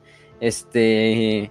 Eh, sí, o sea, el, ataque inicial lo lleva al, corazón del ejército, pero pues contra el muro de acero, contra el que tiene enfrente, tampoco es del todo penetrable, ¿no? Entonces, pues es a la verga. Y lo que tiene es replegarse formando este círculo defensivo, rodeado de todo tipo, principalmente de guerreros del caos. Afortunadamente, bastantes de las bestias de, de guerra se habían asesinado principalmente por los cañones que seguían disparando desde la, desde los puntos, desde los puntos alejados del campo de batalla, desde los puntos hasta cierto punto estaban seguros en ese punto, pero pues digamos, tienes un chingo, estás rodeado completamente por los guerreros de, del caos. Y se hace otra vez, o sea, ya finalmente los guerreros del caos y el ejército de Azabar carga hacia lo que es ahora hacia Magnus. Bueno, y los demonios pues aniquilan a cientos de regimientos, ¿no? Entre regimientos enteros, o sea, pinches grandes demonios del caos. Hay un muy buen dibujo ahí de uno de los demonios de Slanesh ahí partiendo así soldados imperiales a diestra y siniestra, así como si, como si fueran pinches este, muñecos de trapo, ¿no? todo, todo muy, pues todo muy padre. Básicamente son muñecos sexuales, así que. también, también, Y, y, te digo, mientras tanto Tecli sigue luchando y todo este desmadre, ¿no? Acabando con los demonios que pueden. Mientras tanto los habitantes de Kisle miran desde las murallas cómo está sucediendo este desmadre. Y, y, posteriormente los, estos, eh, pues todo se va a la mierda un poquito porque ven que el grito de Magnus está lento, torpe y está siendo eh, encerrado. Los enanos de cara a cara que entonces marchan hacia la puerta sur, agarran sus martillos, sus hachas liderados por, su propio, por, el propio rey Alrickson y lo que hacen es intentar romper el cerco para ayudar a Magnus, es decir, abrir una brecha en la parte frontal del ejército de Kul para que por ahí, digamos, los defensores humanos puedan a lo mejor intentar escapar hacia lo que es las puertas de la ciudad y meterse a la ciudad. O sea, abrirles un corredor. Y sí, los enanos rompen, abren las puertas y cargan a la verga hacia lo que es la, hacia la, hacia la esta, hacia el cerco. Atacan, pero principalmente las tropas que están en esa parte son las tropas que forman la vanguardia de Kul, la personal de Kul, y muchos enanos son asesinados en ese punto, ¿no?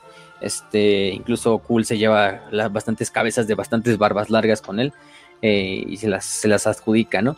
Y menos de la mitad de los enanos vuelve con vida a la ciudad. Es el problema. Verga, ¿no? De hecho, hay una, hay un momento ahí en el este. Bueno, no, lo, lo, digo más tarde, porque es en otro, es en otra parte de la obra. Ok, ok. Es que tiene que ver con el juego de Chaos Bane. Para los que no sepan, el juego de Chaos Bane, que es como un tipo Inquisitor Martin, el juego de Inquisitor Martin es muy parecido a este tipo RPG, así tipo Diablo, más o menos, pero de Warhammer Fantasy. Está bien chido, güey. Hay, juntas también, creo que son como cuatro personajes, si no lo recuerdo, también, así como los de Vermintide, casi casi. Yo creo que de ahí sacan incluso los de Vermintide para basados en los del Chaos Bane. De hecho, uno de ellos es un Slayer enano que participa en la batalla de. Bueno, en realidad todos los personajes creo que participan en la batalla de, las puertas de Kislev, que es esta batalla. Y el intro está muy bueno porque incluso te muestran así como Magnus lucha contra las fuerzas de, de casa. Ahorita. Pero ahorita hablamos de esa parte. Entonces, Magnus está controlado. Los enanos derrotados, las fuerzas del caos vuelven a la ascensión y los elites del ejército del caos empiezan a dirigirse otra vez hacia la parte delantera de la horda, hacia atacar la ciudad, que es lo que en verdad le interesa. O sea, Kula hasta cierto punto dice, bueno, Magnus ya está encerrado, está controlado, ese no es el pedo ahorita, luego nos lo cobramos a él. Vamos a atacar la ciudad, que es lo que en verdad me interesa. Eh, se reúnen las mejores unidades del caos para remeter contra la ciudad. Elegidos, señores del caos en mantícoras, hechiceros. Había tres hechiceros, cada uno de ellos montados en un dragón de dos cabezas, ogros dragón, todo tipo de criaturas, ¿no? Eh, los kislevitas y los enanos se preparan por el pinche salto para dar la vida así cara. Y cuando las torres de asedio de Kul ya estaban a punto de llegar a lo que es la ciudad, o bueno, ponen sus, sus, puentes sobre la ciudad, llega el otro ejército de Magnus. ¿Se acuerdan del que había llegado a Prague demasiado tarde para llegar a la ciudad? Llega por el flanco norte ahora del ejército del caos. Este recordemos que tenía tropas tanto imperiales como también muchos jinetes kislevitas presentes en las estepas con ansias de vengar lo que habían visto en Prague, ¿no? Todo ese pinche error fresco en sus mentes, pues decían, y aparecen detrás de un montículo, que es como una colinita también que está por ahí, que se llama, que desde entonces se llama la colina de los héroes. Entonces galopan bajo colina desde el flanco norte, que es un flanco donde Kul pues, nunca se espera de que llegue un puto ejército, porque pues Kul nunca, el, Kul nunca llega, a Kul nunca le llegan las noticias de ese ejército que llega a Prague, porque él ya va, él ya va sobre Kislev. Pues sí, ya, se fue de ahí ya se fue de Kislev y los güeyes que se quedaron ahí cerca de Prague fueron eliminados por ese ejército de Magnus. Los golpean, galopan colina abajo con las lanzas en posición y desmadran completa, se hunden ahí en las líneas del caos. Entonces abren otra pinche brecha en lo que es el noroeste, en el norte de la horda de, de Kulpum. Entonces, Magnus, eso el tiempo le había dado tiempo para eh, replegarse otra colinita que estaba ahí, donde estaban como resistiendo el ataque de los bárbaros. Estaban en un terreno elevado, entonces, aunque estaban rodeados, pues digamos, los, los del caos tenían que trepar la colina y eso les, les cansaba, ¿no? Les cansaba y aparte les daba ventaja de, altura a lo que eran los guerreros de, Magnus. Entonces, por cada guerrero del caos que caía, morían 10 hombres, por lo menos, ¿no? Magnus sabía que, pues, esta es la pinche batalla, aquí se decide a la verga, ¿no? Este, pero de repente ve cómo las pinches retaguardia del oro del caos empieza así como confundirse y decir, ¿qué pedo? ¿Qué está pasando, no? Y de repente empieza a ver desde el norte cómo llega su segundo ejército, pum, así rompiendo así como otra vez como una cuña, así, en lo que es el norte del, del, flanco norte del ejército de, de Azabar le invade la alegre dice, no mames, estos cabrones ya regresaron, ¿no? Este, las tropas del caos pues confundidas porque ahora dicen, ¿qué pedo? ¿Ahora un tercer frente? ¿Ahora, ahora ya están, ahora ya una tercer fuerza? ¿De dónde chingados, no? O sea, ya teníamos rodeado a Magnus, ya teníamos la ciudad pues tras las puertas, ¿no? Ya están todos acojonados ahí adentro. Y ahora tenemos un tercer ejército que sale de donde putas madres, quién sabe, y ¡pum!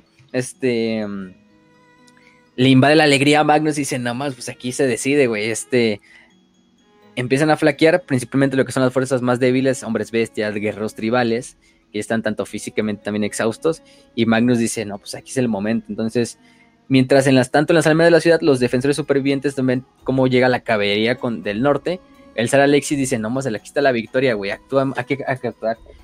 Y se vuelve a abrir las puertas, dice otra vez Alexis, vamos a abrir las puertas. Se junta con Al Rickson, con el gran rey Al Rickson otra vez en las puertas, le dice, pues que nos abran las puertas, chingue su madre. Y todos los soldados de Kislev salen por ese punto, así, valiéndoles verga, ¿eh? todos los soldados kislevitas enanos salen por el mismo punto de las puertas de Kislev, pum, así como si fuera una pinche fuerza unificada, así.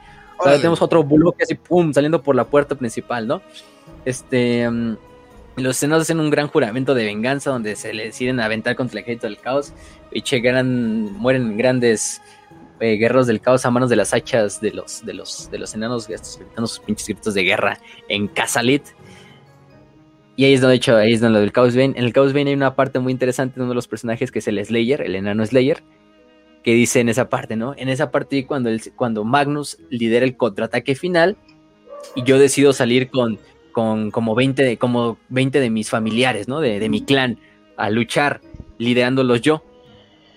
El problema es que nos rodean, nos vuelven a rodear y nos hacen mierda. Y yo soy el único sobreviviente. Entonces, por eso el güey se luego se rapa y se convierte en un Slayer, ¿no? Porque según él, gracias a, a, su, a su estupidez, todo su clan y sus familiares fueron asesinados, tanto su padre y sus hermanos, creo. Y ya se volvió un, un Slayer. Entonces, sí está muy verga el, el, jueguito. Obviamente, esa parte no es canon. Bueno, nunca se menciona este personaje, obviamente, en el canon, pero es parte del juego de, de Pero sí está muy, muy padre para que, por si lo quieren ver también. Ahí está. Este. Pero bueno. Eh, Magnus aprovecha entonces la oportunidad para liderar a los hombres a lo que es. Entonces, digamos, ya tenemos el ejército del. Imagínense esta parte, ¿no? Tenemos el circulito que era el ejército de Magnus. De las puertas abre y sale todo un bloque de ejército Kislevita. Pero aparte, uno de los flancos está llegando el ejército, el segundo ejército de Magnus. Entonces, prácticamente el ejército de Azabar ya es una pinche masa sin forma, ¿no? O sea, de que está recibiendo golpes de tres lados diferentes, por lo menos. Eso le permite que al extender la línea Azabar y replegarse un poquito después de que salen los cabrones de la puerta, se tiene que acercar más hacia donde están las fuerzas de Magnus. Y es cuando Magnus dice, agarra a sus mejores hombres y se va de frente contra Kul. Se va de frente contra Kul. Y ahí suceden varias cosas. Bueno, hay diversos rumores de lo que sucede durante esa parte, ¿no? Hay dos. Dos, dos interesantes. Se supone que una vez que ve rota al ejército del caos, eh, las fuerzas del caos empiezan a perder toda disciplina y toda masa, se empiezan a desmadrar. Y una dice que en ese momento es cuando los dioses del caos eh, le quitan su favor a Kul, de cierta manera, porque saben que está perdida la batalla, y que lo encuentran asesinado en el asalto final, pero que en realidad muere con una espada enterrada detrás de su cuello, en su nuca. Esa es la teoría de que dice que entonces Cool fue asesinado por uno de sus tenientes, viendo que el desmadre ya había valido verga, de que ya Cool ya le habían quitado el este, dice, pues Cool, chinga tu madre, y le entierra la espada a Cool por, por el cuello y lo mata, o sea, traicionado por sus propios soldados. Otra, son, son versiones, son leyendas, son mitos, ¿no? La otra, que es la más popular, reclama que Magnus, ya liderando esta carga, este, según escucha una voz en su mente, que le advierte de, hay una bestia en forma humana que se te acerca. Y bueno, Magnus dice a la verga y voltea a ver. Y efectivamente es cool que se viene, ¿no? Que güey gigantesco, así con su tremolo de metal. Con la pinche espada de la mata reyes. A la verga, ¿no? Este dices. Eh, y ahí es donde el elegido desafía al campeón de Sigmar a combate singular. Mientras los dos campeones y las dos guardias personales de tanto de. Vamos a ponerle ahora sí el emperador, aunque todavía no es emperador, vamos a, yo le voy a decir ya el emperador Magnus. Este, aunque todavía no lo es y del elegido del caos luchan al mismo tiempo. Y se supone que en ese punto donde ya valía, iba a valer verga todo, el espíritu de Sigmar posee a Magnus o lo infunde de su poder y luchan. O sea, lucha un pinche avatar de los dioses y un lucha un avatar de Sigmar. Pum, pum, pum, ¿no? Hasta que finalmente Magnus con su martillo, con su martillo de guerra, su Warhammer, así como el Galmaraz, pues es el Galmaraz, porque pues él es el emperador, el Galmaraz. Bueno, aunque no es el emperador todavía. Bueno, es un Warhammer. Dice que es un martillo dorado. Entonces, pues, yo diría que la. Eh, desarma Cool, lo noquea y lo tira al suelo. Este Cool se quita el, casco y le dice, y le, admite la derrota. Le dice, diciéndole, le he fallado a mis dioses y la lucha pertenece a Magnus, ¿no? Ya es cuando este Magnus agarra el martillo y sin dudarlo, ¡pum! Se le va a caer en la pinche jeta así al este, a Nazar y ahí ya sabrá, ¿no? Este Redacted, la, la cabeza de, de Azabar. Y, le, dice a este. Y le, y le dice a Zabar, ¿no? Dice, Magnus le dice al cadáver de Azabar. No, no, no le fallaste a todos tus dioses, más bien tus dioses fueron los que te fallaron. Mi dios siempre estuvo conmigo, ¿no? Y ya en ese momento es cuando ya, pues al ver que muere Cool, la oh. pinche horda se termina desbastando, ya sin liderazgo, sin cabeza, eh, eh, atrapada entre tres ejércitos, y la mayor parte es destruida, replegada o, o exterminada y, y se salva el viejo mundo de la, de la locura, ¿no? Este. Alrickson y el, y el Sar Alexis reconocen a Magnus como el instrumento de verdad que fue el que trajo la derrota al caos. Luego se va a hacer un ataque entre los tres hacia Erengrad para intentar levantar el asedio de, de, de Erengrad. Y lo logran levantar, logran acabar con la horda que estaba asediando Erengrad. Y Prag, pues lo poco que se puede rescatar de Prag se mantiene para la reconstrucción. Prag se reconstruye con el tiempo, eso sí, no va a quedar como la Prag que fue alguna vez, pero digamos, intenta evitar o todo ese horror que se vivió ahí, ¿sí? Y, el, y la mayor parte de las, del ejército de Kul es exterminado y lo poco que sobrevive pues se repliega completamente hacia lo que es la Tierra del Caos. Entre ellos el dragón este, Kolek come soles, la mayor parte de los demonios en el momento en que la, en que la orden es derrotada, eh, pues también y los hechiceros son derrotados, pues el, su, su, nexo con el inmaterio es cada vez menor y se tienen que, son desterrados completamente. Entonces, sí, finalmente a Kul se le da muerte eh, como tal, digamos, con esto se acaba la, gran guerra contra el caos y se acaba principalmente, bueno, lo que es la batalla de, este, la batalla de, las puertas de Kislev, así la pueden encontrar. Battle at the Gates of Kislev, también así la encuentran en inglés. Y que sigue después, bueno, ya, digamos, murió, murió le fue destruido. El, el viejo mundo se salvó una vez más el reino del caos se encogió de nuevo hacia el norte. Los, y los dioses del caos inmediatamente vuelven a luchar entre ellos. Eso hay que tenerlo en cuenta. Como bueno, propiamente sabemos que los dioses del caos simplemente era para probar cómo estaban los imperiales, ¿no? O sea, dije, este Sabarkul no iba a ser el que iba al final de cuentas, en realidad va a hacerlo, ¿no? Este no es nuestro Ever Chosen, este no es nuestro, nuestro chido. O sea, parece esta arca, ¿no? A la verga. Este... Sí, sí, sí. Y, ya, ¿no? O sea, hay que tener esa parte. Y supone después, después de la batalla de las puertas de Kislev, los demonios ya se es derrotado, todo este desmadre, se ayuda a, purgar a lo que quede en todo Kislev y a reconstruir lo que se pueda de, de Prag. Magnus el Piadoso, como se le nombra después de este episodio, es proclamado emperador de los reinos de la humanidad en Aldorf, en la capital imperial, y vuelve a unificar el imperio del hombre. Entonces, hay que darle esa parte a Magnus, de que rápidamente regresa, no pierde tiempo, eh, regresa a gobernar su pueblo, y de hecho lo proclaman en el 2304. 2304 es cuando finalmente ve este, su sueño de la unidad realizado y es elegido emperador del imperio del hombre. Por aclamación de todos los condes electores de la ciudadanía imperial de los cultos, incluso en presencia del gran rey Alricsson de los enanos, del zar Alexis y del gran mago eh, elfo Teclis, ¿no? Como representante de, de. O sea, no, más legítimo un pinche reinado no puede ser, ¿no? O sea, ¿qué más quieres, no? Este cabrón tiene, lo tiene todo, ¿no? Eh, de hecho, ahí es cuando da su famosa, su famosa frase que va a pasar a la historia como una de las, quizá, un solo más grandes lemas imperiales. Un sol, sol invictus hasta cierto punto como la historia de Aureliano, unificador de, Roma. O sea que también fue una época de tres imperios y los reunificó en cinco años a la vez. Eh, Magnus aquí lo hizo en tres años también. Entonces, aplausos. Ahí es, cuando hace su, es cuando hace su frase famosa de tres cosas hacen grande al imperio. La fe, el acero y la pólvora. Entonces, oh, perro. Este es uno de los lemas que hasta el día de hoy perdura como parte del imperio. Magnus le, le pide a Teclis que se quede en Aldorf un tiempo a seguir entrenando a los hombres. Hay que decir eso sí que los dos compañeros de, Teclis, este, los dos elfos magos que lo acompañaban, eh, murieron, murieron en la batalla. Este, lamentablemente. Pero pues, pero pues bueno, no todo, todos se pueden salvar. Viajes del oficio. Em, y le piden, no, pues quédate, güey. Quédate y sigue entrenando a estos cabrones. Y vamos a eh, formalizar la magia, porque he descubierto después de esta guerra que pues, tenemos la magia de esas bromas. Y gracias a Teclis, Teclis luego Teclis fundará en estos años venideros, en el reinado de Magnus, los famosos colegios de la magia, los, o las órdenes mágicas, o los famosos ocho colegios mágicos.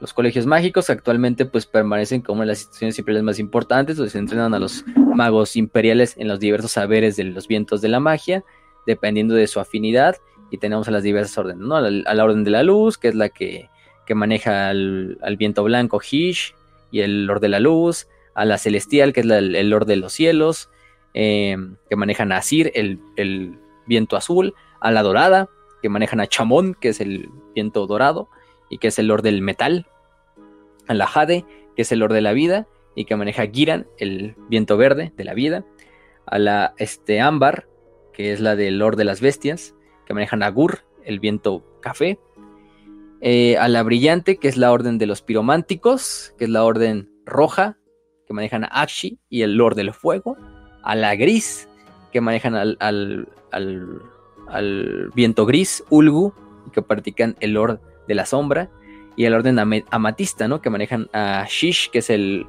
viento morado, y es el Lord de la Muerte, ¿no? Entonces, gracias a ese esfuerzo y gracias a que Teclis funda estos, estos, estos, eh, estos, ¿cómo se llama? Templos o órdenes, pues permanece la institución de la magia presente en el imperio hasta bien entrado, ¿no? Y tenemos ya grandes hechiceros eh, legendarios, como los que ya mencionamos, como Bolans, etcétera, eh, que de hecho fueron alumnos de Teclis, ¿no? Gracias a este, a este esfuerzo. Y bueno, Teclis, posteriormente, una vez que acaba su tarea, regresa a Ultuan y bueno, ahí va a seguir con sus aventuras junto a su hermano Tyrion, entre otras cosas. El rey Alrickson también regresa finalmente luego de la coronación de Magnus a Sakarak a su reino enano. Y queda bastante, bueno, hay que decirlo que Alrickson queda bastante jodido después de la guerra. Eh, queda bastante herido. Se dice que Alrickson es tan pinche necio para morir que el güey se aguanta heridas mortales hasta, o sea, decenas de años, todavía décadas, porque el güey no encuentra una, un heredero digno. Creo que me acuerdo, creo que pierden todos, todos sus hijos son asesinados en la batalla.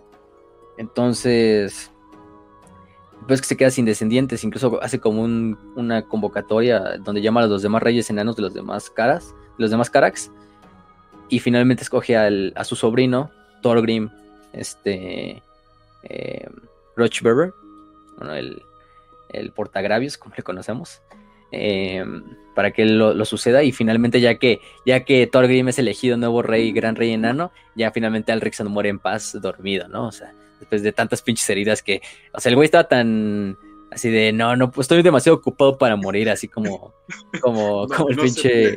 No tengo permiso para morir todavía. Tengo que encontrar un sucesor. Y ya, ya que encontré un sucesor en su sobrino, ya dijo, ah, ya, ya me puedo ir en paz. Ya se finalmente, finalmente falleció, ¿no? Falleció. Y bueno, los bosques del Imperio, Osland, Ostermark quedaron totalmente libres de hombres bestia, las fuerzas del caos también fueron dispersadas, el territorio troll incluso hasta cierto punto se purgó. Bueno, tarde o temprano iban a surgir más, más, este, más estos hombres. Ah, mira, fíjate que mm, no, solo, solo murieron los compañeros de Teclis, el otro es Finrayr, Finrayr, este... Finrayr sí sobrevivió, que era otro de los compañeros de, Teclis, entonces nada más murió uno en combate. Pero pues sí, fue, ellos dos fueron los que finalmente establecieron las escuelas de la magia de, del imperio. Y bueno, ¿qué finalmente podemos decir de Magnus, no? Bueno, de Magnus, este, después de que es coronado en el año 2304, pues quizás su reinado es el, reinado más, algunos lo, lo, tratan incluso en los anales de la historia imperial como el reinado más feliz que jamás se había visto en muchos años. eh, aunque establece a los magos en Aldorf, él todavía mantiene su capital en Null hasta el día de su muerte. Eh, se reconstruye el imperio, se mejora, se acaba con la corrupción en donde se puede y a medida que se puede. Es decir, tampoco vamos a decirle que se elimina toda, pero gran parte se, reconstruye. Otras partes de tierras que habían sido eh, purgadas, quitadas a los campesinos, a los ganaderos, a la gente común del imperio, se les regresa durante estas épocas de los tres emperadores, donde muchos nobles pues, se pasaban de verga con la población en general. Em, también se establece lo que es el cónclave de la fe en Aldorf, que es un como cónclave en el cual se reúnen altos sacerdotes de todos los cultos del imperio para llegar a, acuerdos y saldar disputas en frente del emperador. Eh, como tal, también se, reforman las prisiones imperiales. Eh, ¿Qué más? ¿Qué más? ¿Qué más? Eh, A Magnus incluso se le canoniza actualmente como un santo imperial, un santo sigmarita. ¿Y qué más es lo que podemos decir? Eh, sigmarita y a final de cuentas, al culto de Sigmar, eso hay que decirlo, pues, este, Magnus era un, ferviente Sigmarita, entonces el culto de Sigmar ya tener bastante, bastante poder más. Pero hasta cierto punto, eh, incluso Magnus les da tres votos en, el concilio electoral para poner emperadores al culto de Sigmar. Al culto de Ulrich eh, también les da un voto, por ejemplo. Al culto de Tal eh, y al culto de Ría también les da un voto, pero ellos lo, no lo aceptan. No se sabe por qué.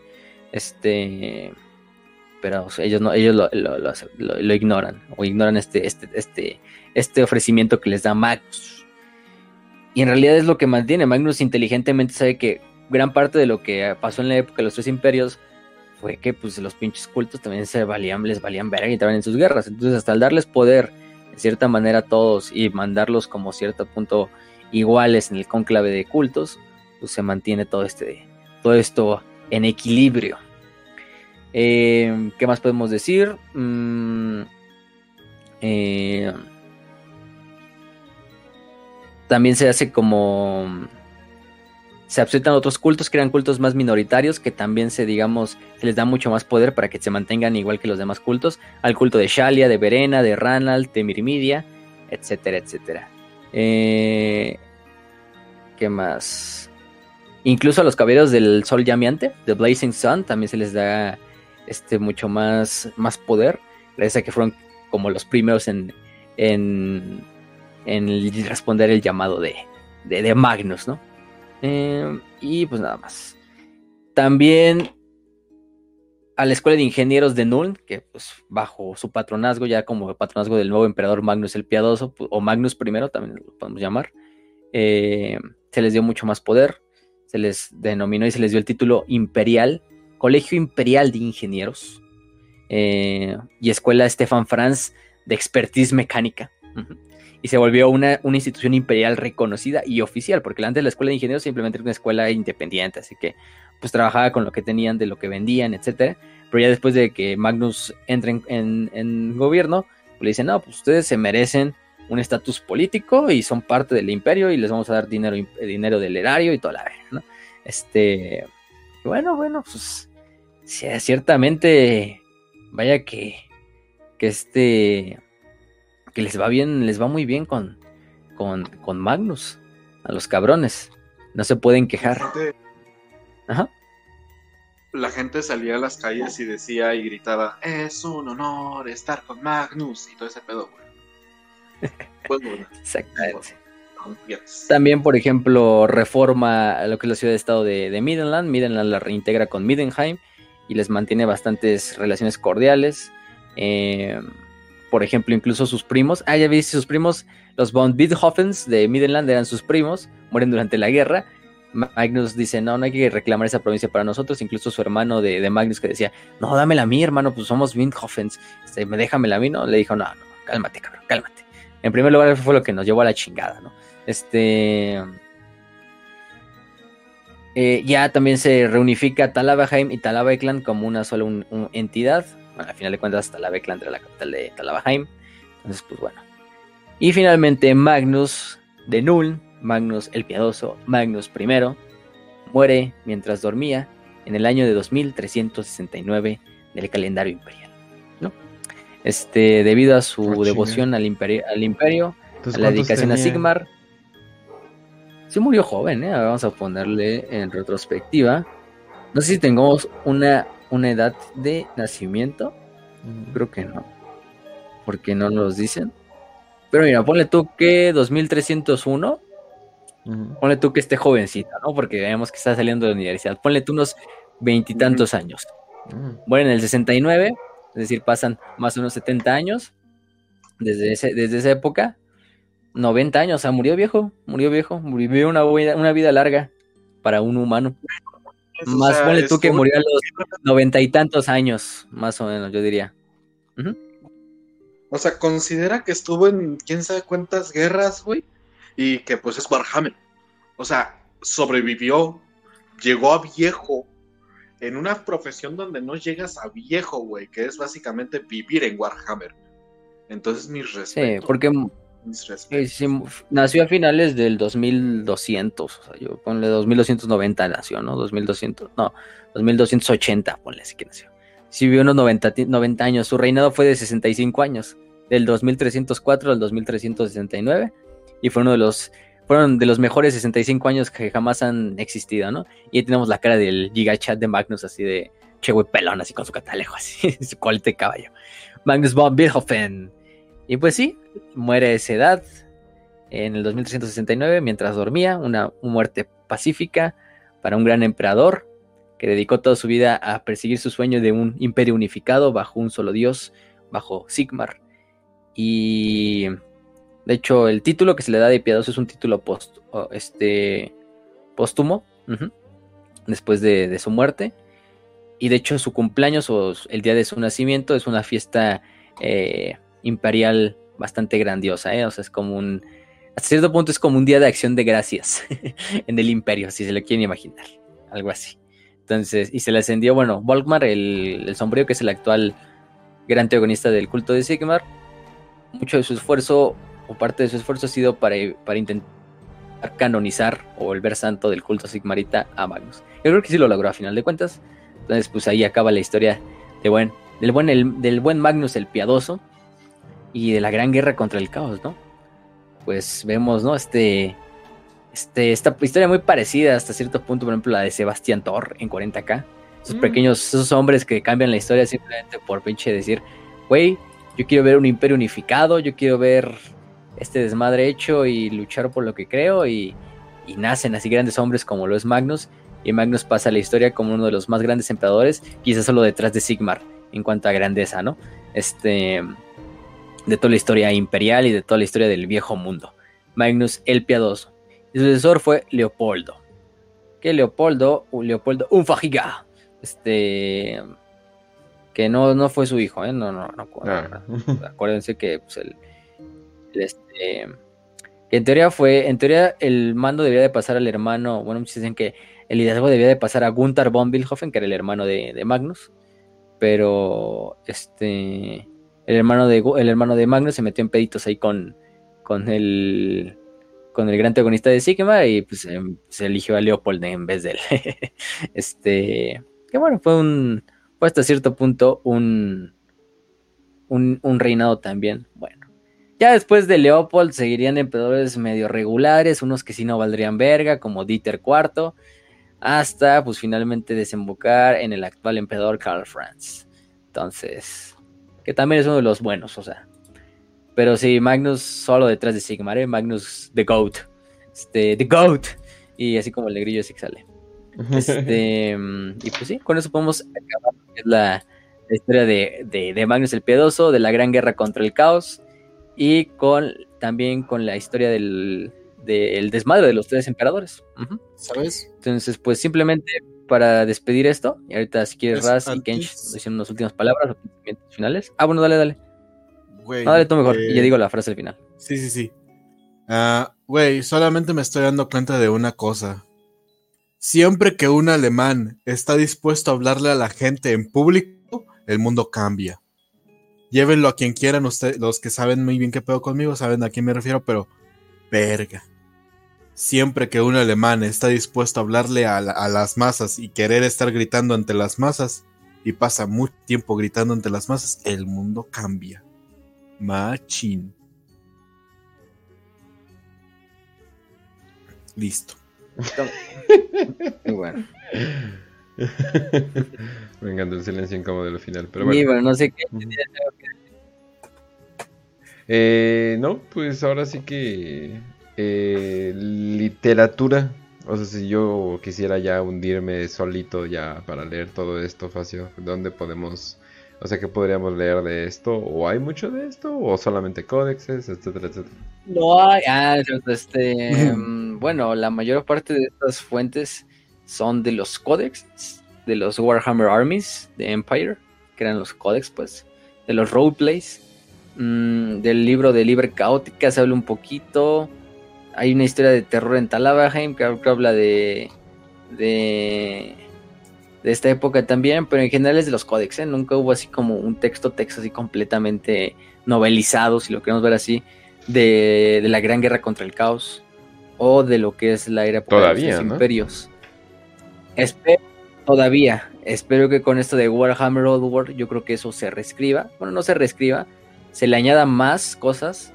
A lo se reescriben algunas cosas, pero se le van a añadir mucho más cosas. Pero aparte, eso también da cabida que se creen novelas, de la, por ejemplo, del, de la era de los tres emperadores. Y no me sorprendería ver incluso novelas de la Gran Guerra contra el Caos, una novela de Magnus, etcétera, etcétera, ¿no? Entonces es lo, que tenemos en mente, pero pues habrá que ver. Pero sí nunca hubo mucha información de esta parte. En realidad eran de los códexes del imperio, principalmente. Que hablaban de, de, Magnus y de su gran guerra y todo este desvergue. Y algunas White Dwarf que por ahí salían y cosas de ese estilo. Pero se dan más datillos, pero nada más. Bueno, también hay que decir que Azabar, pues, hay un doceavo grande elegido del caos, pero posteriormente vendió un treceavo, ¿no? que sería el más grande elegido del caos de la historia, y el que tendría, el que tendría tanto poder que terminaría matando una franquicia, imagínense. Este Arcaon, ¿no? Pero bueno, este ya es otra historia. Este, pero bueno, Azabar no lo logró, Arcaon lo logró. Algún día. Y eso es todo, entonces, pues nada más una frase para despedir, que es una frase de Magnus el Piadoso en la batalla de las puertas de Kislev. Hombres de Sigmar, puedo ver en vuestros ojos que tenéis miedo al enemigo. Puedo ver en vuestros ojos que os preguntáis cómo podemos combatir a monstruos tan terribles. Hombres del imperio, yo tengo la respuesta. Los combatiremos con nuestro acero, los combatiremos con nuestro valor, pero por encima de todo, los combatiremos con la fe en Sigmar. Y bueno, después hace su carga Magnus, su bastante, su carga heroica, y pues lo demás es historia. Bueno, ahora sí. Eh, antes Y ahora, pues... No, dale, dale. No, dale, dale. Sí, iba a preguntar, eh, ¿hacemos un 5 de 5 de preguntas exclusivas de Warhammer Fantasy o como que le metemos un poquito de todo o cómo? Pues... A ver, si quieres, chingue su madre. Este, nada más que dejen de escogerlos porque les me olvidó escogerla ya que me di cuenta. ah, este... ahorita checamos. Pues de hecho, a ver, Ahorita, ahorita ya la estoy escogiendo, ya la estoy escogiendo. ¿Cuál es la? Ya, ok. Sí, porque tengo unos pendientes de Patreon. Me imagino que sí van a estar medios eh, deseosos, digamos. Ahí están. Yo tengo esas cinco perfectas. Ah, bueno, hay, eh, hay uno que dejó cosas bastante básicas, entonces creo que creo que lo vamos a dejar así porque la neta sí se me hace como que muy básico. Nos andaba preguntando de cómo se conforman los ejércitos y es como, dude, pero bueno, eh, tampoco, tampoco. Pero bueno, eh, ok, de Agroma Sensei vamos a las 5 de 5, banda. 5 eh, de 5, ¿cómo sobrevivió Malekith en los reinos del caos? Siendo un chingón. no, ¿cómo, ¿cómo sobrevivió? Siendo uno de los, de los, este, de los consentidos del, del trasfondo. Ah, no, pues en realidad no sabes que el güey nunca entra a los reinos. O sea, lo que pasa es que se, asoma. Entonces, eh, de por sí también, digo, asomarte en los reinos del caos también debe ser una pinche experiencia, este, en la cual pinche explotas, ¿no? Involucionas en un pinche, reencarnas en un aborto, güey, así, si, te metes a ver los, reinos del caos. Pero, pero bueno, hay que decirlo, también Malekith son los güeyes más potentes mentalmente de todo el pinche universo de Warhammer Fantasy. O sea, el güey no por nada luchó una guerra de miles de años, güey. El güey sobrevivió a una pinche guerra fratricida. Este, hizo un plan eh, milenario para chingar a sus, sus primos de, de Ultuan. O sea, el güey tiene, tiene huevos para ver. Entonces, en realidad no es de que el güey se metió en los reinos, simplemente se asomó a verlos. Este, y además el güey se ya tan. A un güey tan enfermo como Malekith, ya la disformidad como que no le hace nada, ¿no? O sea, ya te digo, ¿no? El, el loco en el mundo de los locos es el cuerdo, o sea, ese güey, así casi casi. Este. Entonces yo diría que es esa parte de, de, de, de También son cosas que a veces en el lore pues no tienen sentido y no hay que buscarles más, ¿no? sí, también como por ejemplo Oxiotl, que era el pinche este güey de los hombres lagarto que se metía a los reinos del caos, ¿no? Y, ahí andaba y matando cabrones como si fuera un caldo druigo de fantasy, pero lagarto. Y... bueno, ese tiene más sentido también, pero... eh, esa parte. hijo de la Hay otros personajes que han entrado en los reinos del caos, sí. Ajá. Pero no les ha ido muy bien. No, les ha ido muy bien. Uno de ellos es Gotrek, de hecho. Oh. Pero Gotrek aparentemente sobrevivió y pues, está en Sigmar, ¿no? Valiendo verga, según. No he leído de Sigmar qué pedo con Gotrek, pero lo último que vimos de él en el fin de los tiempos es que se mete a los reinos del caos a, detener las pinches mareas demoníacas que van saliendo por ahí, ahí en el portal. O sea, a lo, a lo bestia. Le dice a, a Félix, no, pues tú regrésate, güey. Y ya Félix sabe qué le pasa, pero creo que se muere, ¿no? Pues ya no lo vemos en ningún lado. pero bueno, quizá. Valiendo verga. Pero no, pues es este criminal. Eh, y de Floral, dice 5 de 5, ¿en qué orden se debe seguir el fin de los tiempos en cuestión de novelas? Me perdí bastantes eventos cuando comencé el libro de Nagash. Y ya te dicen apenas que lees El Caballero Verde, eh, es Gilles el Bretón. ¿Hay un orden? Se sacaron, según yo, el 9. Sí, en teoría sí. Este. Es que, es que son un puteo de libros, o sea, porque incluso si puedes contar los libros de Kotrek del fin de los tiempos, son libros también del fin de los tiempos. Pero yo supongo que se refiere a las novelas principales. En teoría sí, el primero que deberías de leer es el, el, de Nagash, el Return of Nagash. Luego la caída de Aldorf. Eh, la maldición de Kane, le sigue el ascenso de la rata cornuda, el señor de los fin de los tiempos, el asesino de los fin de los tiempos y la muerte del viejo mundo, que es la de Goihali, que es la última. El pedo del fin de los tiempos es que la historia no solo está en las novelas, sino también está en los suplementos del fin de los tiempos, del códex, o bueno, más bien del suplemento de la campaña del fin de los tiempos. Entonces, hasta cierto punto es como un, una lectura conjunta de leer tanto la novela que explora partes específicas de o que le da más detalles a ciertos eventos del fin de los tiempos, como es el regreso de Nagash, como es por ejemplo este el, ascenso de la rata cornuda, porque los quieren en su desmadrito, etcétera, etcétera. Entonces, esas serían las principales, así como te lo dije. Aparte añadiéndole que, pues, obviamente lo que son los estos, los, ¿cómo se llama? Las, lo, que son los, los códex o los, las campañas, pues. Eh, y hay otras historias, te digo, que son historias que son historias periféricas. Como por ejemplo la historia de Deadblade, de, de la historia de, de Malus Darkblade, que como que termina esa parte en el fin de los tiempos. Las novelas de Gotrek y Félix del fin de los tiempos. Entonces esas son para personajes extras. Pero las primeras que te dije son como el orden como las debes de leer. Sí, es confuso, es confuso ese desmadre, porque el fin de los tiempos, la primera novela de Rise of Nagash ya entra así como de lleno, o sea, ya estamos en el fin de los tiempos. Y. Este. Y hay cosas que ya, digamos, antes de leer esas novelas ya debes de saber de primera. Lo que recomendaría incluso es ver quizá primero un resumen del fin de los tiempos, un video que te guste, lo que tú quieras, o leer, por ejemplo, los estos suplementos de campaña y ya leer luego las novelas, para darle como más contexto a eso que ya leíste yo te lo recomendaría. Es un desmadre. También nosotros cuando lo vayamos a hacer en serie aquí en estos episodios, no sé cómo lo vamos a organizar, pero por ahí mm. veremos. este ya es problema para Facio, Kenchi y Ras del futuro. Así es, así pero, Bueno. pero bueno, entonces vamos a la de Rafa King, 5 de 5. ¿Qué es lo que más esperan de Old World? ¿Y les gustaría que añadan una nueva facción a las presentadas de ahora? Eh, no sé, hombres lagarto. Ah, ya, ya. Ah, pues sí, no sé me metan a todo el roster porque chingados no, aunque no sé cuál sería. Simón. Sí, sí, sí. Pero, ¿qué es lo que más esperas de Overworld? Pues principalmente contenido de un universo bonito que mataron muy temprano, en mi opinión. sí. Para, o sea, para resumir. y Bretonia. Bretonia, por favor. Pero sí. Bretonia va a estar, Bretonia sí va a estar, o sea, Bretonia sí está. Pero... Sí, cierto. De hecho, hasta están creo que sus reinos cruzados ahí en las Outlands. Este. Yo lo que gustaría ver, hombres lagarto los veo viables porque están en las tierras del sur. Hay hombres lagarto en las tierras del sur. Pero pues Skavens, güey, yo soy fan de Skavens, entonces Skavens nunca pueden faltar. Aunque no son tan representativos de la de los tres imperios. Bueno, ellos fueron los causantes en cierta manera de la de los tres imperios por al, matar a Mandred.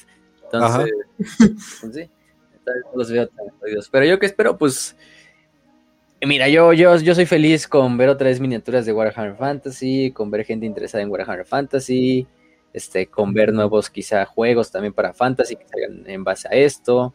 Yo, yo es lo, como lo saquen, digo yo, cualquier cosa que me hagan de fantasy, me doy por bien servido ya. A este punto tampoco espero un renacimiento completo de esa saga, pero pues digo, si se puede dar más contexto en eventos que a lo mejor están ahí medio, medio neblinosos en el lore, pues qué mejor, ¿no? Qué mejor. Ok, ok, ok. Justo, justo. Eh, de Gropersing ahora se puso Marlock, lo cual no entiendo, pero yo le conozco, a su mamá le puso Gropersing. Ay, yo lo quiero un chingo. Es, es el de, los Morlocks son los de los manos de hierro, ¿no? Sí. Los, esos, los que eran los eh, guardaespaldas del Ferrus. Oh. Eso se lo puso. Eh, sí, y, por, y, él es fan de los. creo que es fan de los manos de hierro nomás. Sí, güey, lo cual es, de los manos de hierro, raro. Nunca he visto un fan de los manos de hierro hasta conocerlo. Eh, verdaderamente bizarro. Pero dice, eh, ¿cuál ha sido la victoria más importante para que Sigmar pudiera fundar el imperio? Oh, ok, old, times. Uy, hay muchas, hay muchas. Está, por ejemplo, yo diría que la más, más, más, más, la batalla del Paso del Fuego Negro, la Black Fire Pass. Es la más importante. Pero también está la batalla, la que luchan contra los orcos, eh, para ya darle la madre junto a los enanos. Eh, también está la batalla de Raidorf, que es la batalla contra la que luchan contra Nagash. Contra Esa iba a decir yo, güey. vence a Nagash. Ajá. Raidorf. Hay otras más pequeñas, por ejemplo, la batalla del puente Astofen, donde, pues, digamos, es la primera batalla donde se empieza a surgir la leyenda de, Sigmar. No es tanto una leyenda así, una, una batalla que cambie el curso de la historia, pero sí es una batalla que, que cambia, pues, completamente lo que es el paso de la, de la leyenda de Sigmar, ¿no? Entonces, eso es lo, que yo diría. Pero hay muchas, yo diría esas dos, Firepass o Reikdorf. No sé si tú quieres decir otra o... Reikdorf. Mm, yo, yo, yo, la verdad la de... Yo, la única que sí veo fuerte es este, la de Nagash, porque siento que el único que sí hubiera podido destruir o desmontar todo el proyecto de formar el imperio es ese güey. Ese güey es casi Dios. Tiene un IQ superior al promedio. de, hecho, de hecho, ahí para los que no conozcan, ahí igual en el overlay les ponemos este video, que es un video de... Ahí te lo mando Kench igual que son los videos de este de Wizards and Warriors, este canal que también tiene un canal de historia, pero este es como su canal de fantasía, donde recrean como historias y batallas y la verga. Y aquí recrean la batalla, de hecho, de, de Blackfire Pass, así muy mamón, así como, así como si le en un mapa con las bolitas, ¿no? Así clásicas, ¿no? Este, ese desmadre. Y es la batalla del Paso de Fuego Negro, donde sí, y tiene una serie toda de Sigmar, la unificación de Sigmar de, del imperio, de la humanidad, o del hombre más bien, para no confundirlo con el de 40k. No, tiene una serie de El fin de los tiempos. O sea, todo lo que recrean. Ah, sí, yo digo, esos pinches detalles, ¿hasta dónde los sacan? O sea, sí sacan muy bien. Sí, o sea. o sea, tienes que ser bastante así autista para leer el libro y así como meterlo en un esquema y luego en un mapa y a la verga. Este. No, pero le sale muy bien, o sea, digo. Y además son cuatro güeyes. Es como, güey, pensé que era todo un equipo. Pero no, son cuatro güeyes, no manches, no. La neta, sí, mis respetos. Pero sí, eh, ahí están viendo los videos, pero. A ver, eh, ¿nos falta una? Ah, sí. Eh, de, ya última, de Break. ¿Cuál es la peor característica del Imperio y la mejor característica del Caos? saludos a Raz, Morador y al Inquisidor David. Hola, Break. Ah, caray. La peor característica del Imperio ya sea de fantasy o ya sea de 40k. Eh, pues Eres un esclavo en cualquiera de los dos, fin. Sí, exactamente. Sí. El este hecho de que no le ven potencial a todas las personas y la mayoría de las personas son, eh, pues sí, o sea, básicamente esclavos, pero es difícil estar en su posición donde pues la mayoría casi casi se les está saliendo el moco y están rodeados de caca y, como que quieres dar, tener una esperanza en esa persona, pues no.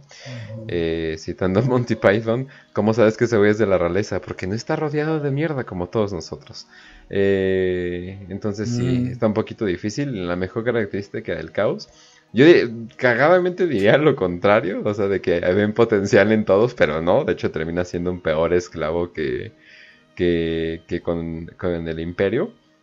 Pero la mejor característica del caos simplemente sería su pura y casi como sin filtro, eh, digamos, propósito, voluntad, que básicamente es yo quiero este mundo así y pues como chingados me voy a rodear así, lo voy a hacer. Eso, eso creo que, pues creo que incluso los más grandes seres del imperio tienen esa característica, pero obviamente alineado para otro lado, ¿verdad? ¿Sabes? Yo, yo diría que la peor característica del imperio, y esto no lo estoy diciendo yo de mi propia esquizofrenia toda loca, güey, sino hasta Gilly me lo dijo, güey. Tienes que darles una razón para que el infierno que esté afuera no sea mejor que el infierno que esté adentro, güey. Toda esa burocracia, el hecho de que tengas una Lex Imperialis eh, que tengan un chillón de leyes nada más para un solo día y por cada día se escriban un chingo más de leyes, es imposible el poder estar bien en el imperio. Entonces, yo diría como que la administración del imperio es lo que más desmadra el imperio por todas las peleas internas que hay. Y pues la mejor parte del caos, si me lo preguntas, es la libertad y la tolerancia a los psíquicos, güey. Porque los del caos, o sea, si tú eres psíquico en el imperio, tienes que irte a tu desmadre este de las naves negras, a lo mejor te sacrifican, todo ese pedo, güey. Y lo más probable es que te sacrifiquen. Pero si estás en el caos, güey, tienes la libertad de existir y abrazar esa parte tuya, güey no te hacen combatirla, sino potenciarla. Sé que aparte tiene como que el trato, es un trato con el diablo, güey, estás como firmando tu pinche alma a cambio de ser poderoso.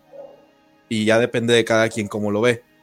Pero lo que a mí me lo que a mí me parece increíble es que el caos son los únicos que te dicen eres psíquico, sé el mejor psíquico. Eres guerrero, sé el mejor guerrero eres, em, e, eres una persona cariñosa, sé el que más reparte amor, güey. Y esa es la parte del caos. A lo mejor su exceso, pero su aceptación sobre uno mismo, güey. Mm. Aceptación sobre uno mismo. Es que, bueno, no le llamaría tolerancia, digamos. no le llamaría tolerancia, más bien es como no sé, es cierto que decía, ah, las, las peores partes del imperio siento que el caos tiene mucho peores eh, características de las peores partes del imperio. Nadie quiere estar rodeado de caca, ¿verdad? estamos de acuerdo que, que, te, salga una boca de la, de la panza es algo jodido, ¿verdad? Todos estamos de acuerdo con eso. Muy bien. Hablo por ti, pero bueno, entonces vamos a vamos a terminar vamos a terminar este episodio. Espero que les eh, espero que les haya gustado. Eh, hemos estado sacando muchos episodios últimamente, pero esperen todavía más. Eh, Raz, dame un audio para TikTok. Se me olvida decírtelo después, entonces mejor te lo digo ahorita. Ah, ok, va. Dame un audio para TikTok. Eh, porque el otro ya casi tiene las 20.000 views, entonces definitivamente... no mames. Sí, pero no te emociones, es TikTok. ¿eh? TikTok no puedes traducir el éxito de TikTok a ningún otro lado de ninguna manera, menos no, ya sé, pero, a menos que no mames, es un audio. A menos que seas vieja eh, para que te inviten a convenciones. ¿Cómo se llama la de Soy Dios? Anis el Mar o algo por el estilo. O sea, solamente que seas algo parecido, así lo puedes traducir ese éxito. Pero, mi pedo es, ¿cómo chingados de un audio X, güey? No mames, lo mandé. Eso es lo peor. o sea, ni siquiera lo mandaste con propósito de que le hiciera TikTok. lo mandé como, ah, voy a decir mis pendejadas, autismo. Ah, sí, exacto. Eh, pero bueno. Eh, y... Eh, bueno, también esperen TikToks eh, de mi parte, pero explicando otros aspectos de, Warhammer, etcétera, etcétera. ¿Y qué más? Eh, y ya, eso sería todo. nos vemos ahora sí que en Spotify, en Telegram, en iBooks, donde sea que, que nos estén viendo. También tenemos comunidades muy activas en Telegram. por, si, por, si, se quieren unir. Es muy buena aplicación, banda. Definitivamente, inclusive en si manejan bien sus settings de espacio, no les va a llenar el, celular como muchos dicen. Eh, pueden, pueden manejar esos aspectos bastante fácil. Pero si no pueden manejar aspectos tan básicos, pues tal vez tal, vez no se metan a ningún grupo de Telegram, entonces tal vez sería una mejor idea. Eh, que por cierto, también eh, un saludo a toda estrategia que se la está dando últimamente también eh, en TikTok. Y ahí hice una pequeña referencia, pero ahí luego, ahí luego, ahí luego lo pongo, que ahora sí que se me, se me olvidó ponerla. Y pues ya, eso sería, eso sería todo. suscríbanse a YouTube principalmente. Y no sé si tú te suscribes en, Spotify o algo por el estilo, pero supongo que sí. Así que por favor ahí métanse que pues, nos está agradando cómo está creciendo este proyecto. Y es que bueno, qué bueno que les, que les guste a ustedes definitivamente. Y Raz, despídete. Pues bueno, gente, ya saben, los quiero mucho. Espero que la hayan pasado de lo mejor. Eh, ya saben, la lección del día si tienen un problema con, todo este pedo, sean alemanes y grítenle a la gente. Cómenselo. No ah, no, espera, no ese es el de los ogros. también. Ah, pacten con gente con orejas puntiagudas. No sé. Este, pero sí, pásenla muy bonito. Los queremos mucho. Ya saben que ahí se pueden meter al TikTok, a todo ese pedo, güey, a escuchar nuestras pendejadas. Lo hacemos con mucho cariño para ustedes. Kench ya me está azotando con látigos de oro sólido. Así que vamos bien. Gracias a los Patreons. Los queremos mucho. No mejora su vida, ¿no? Sí.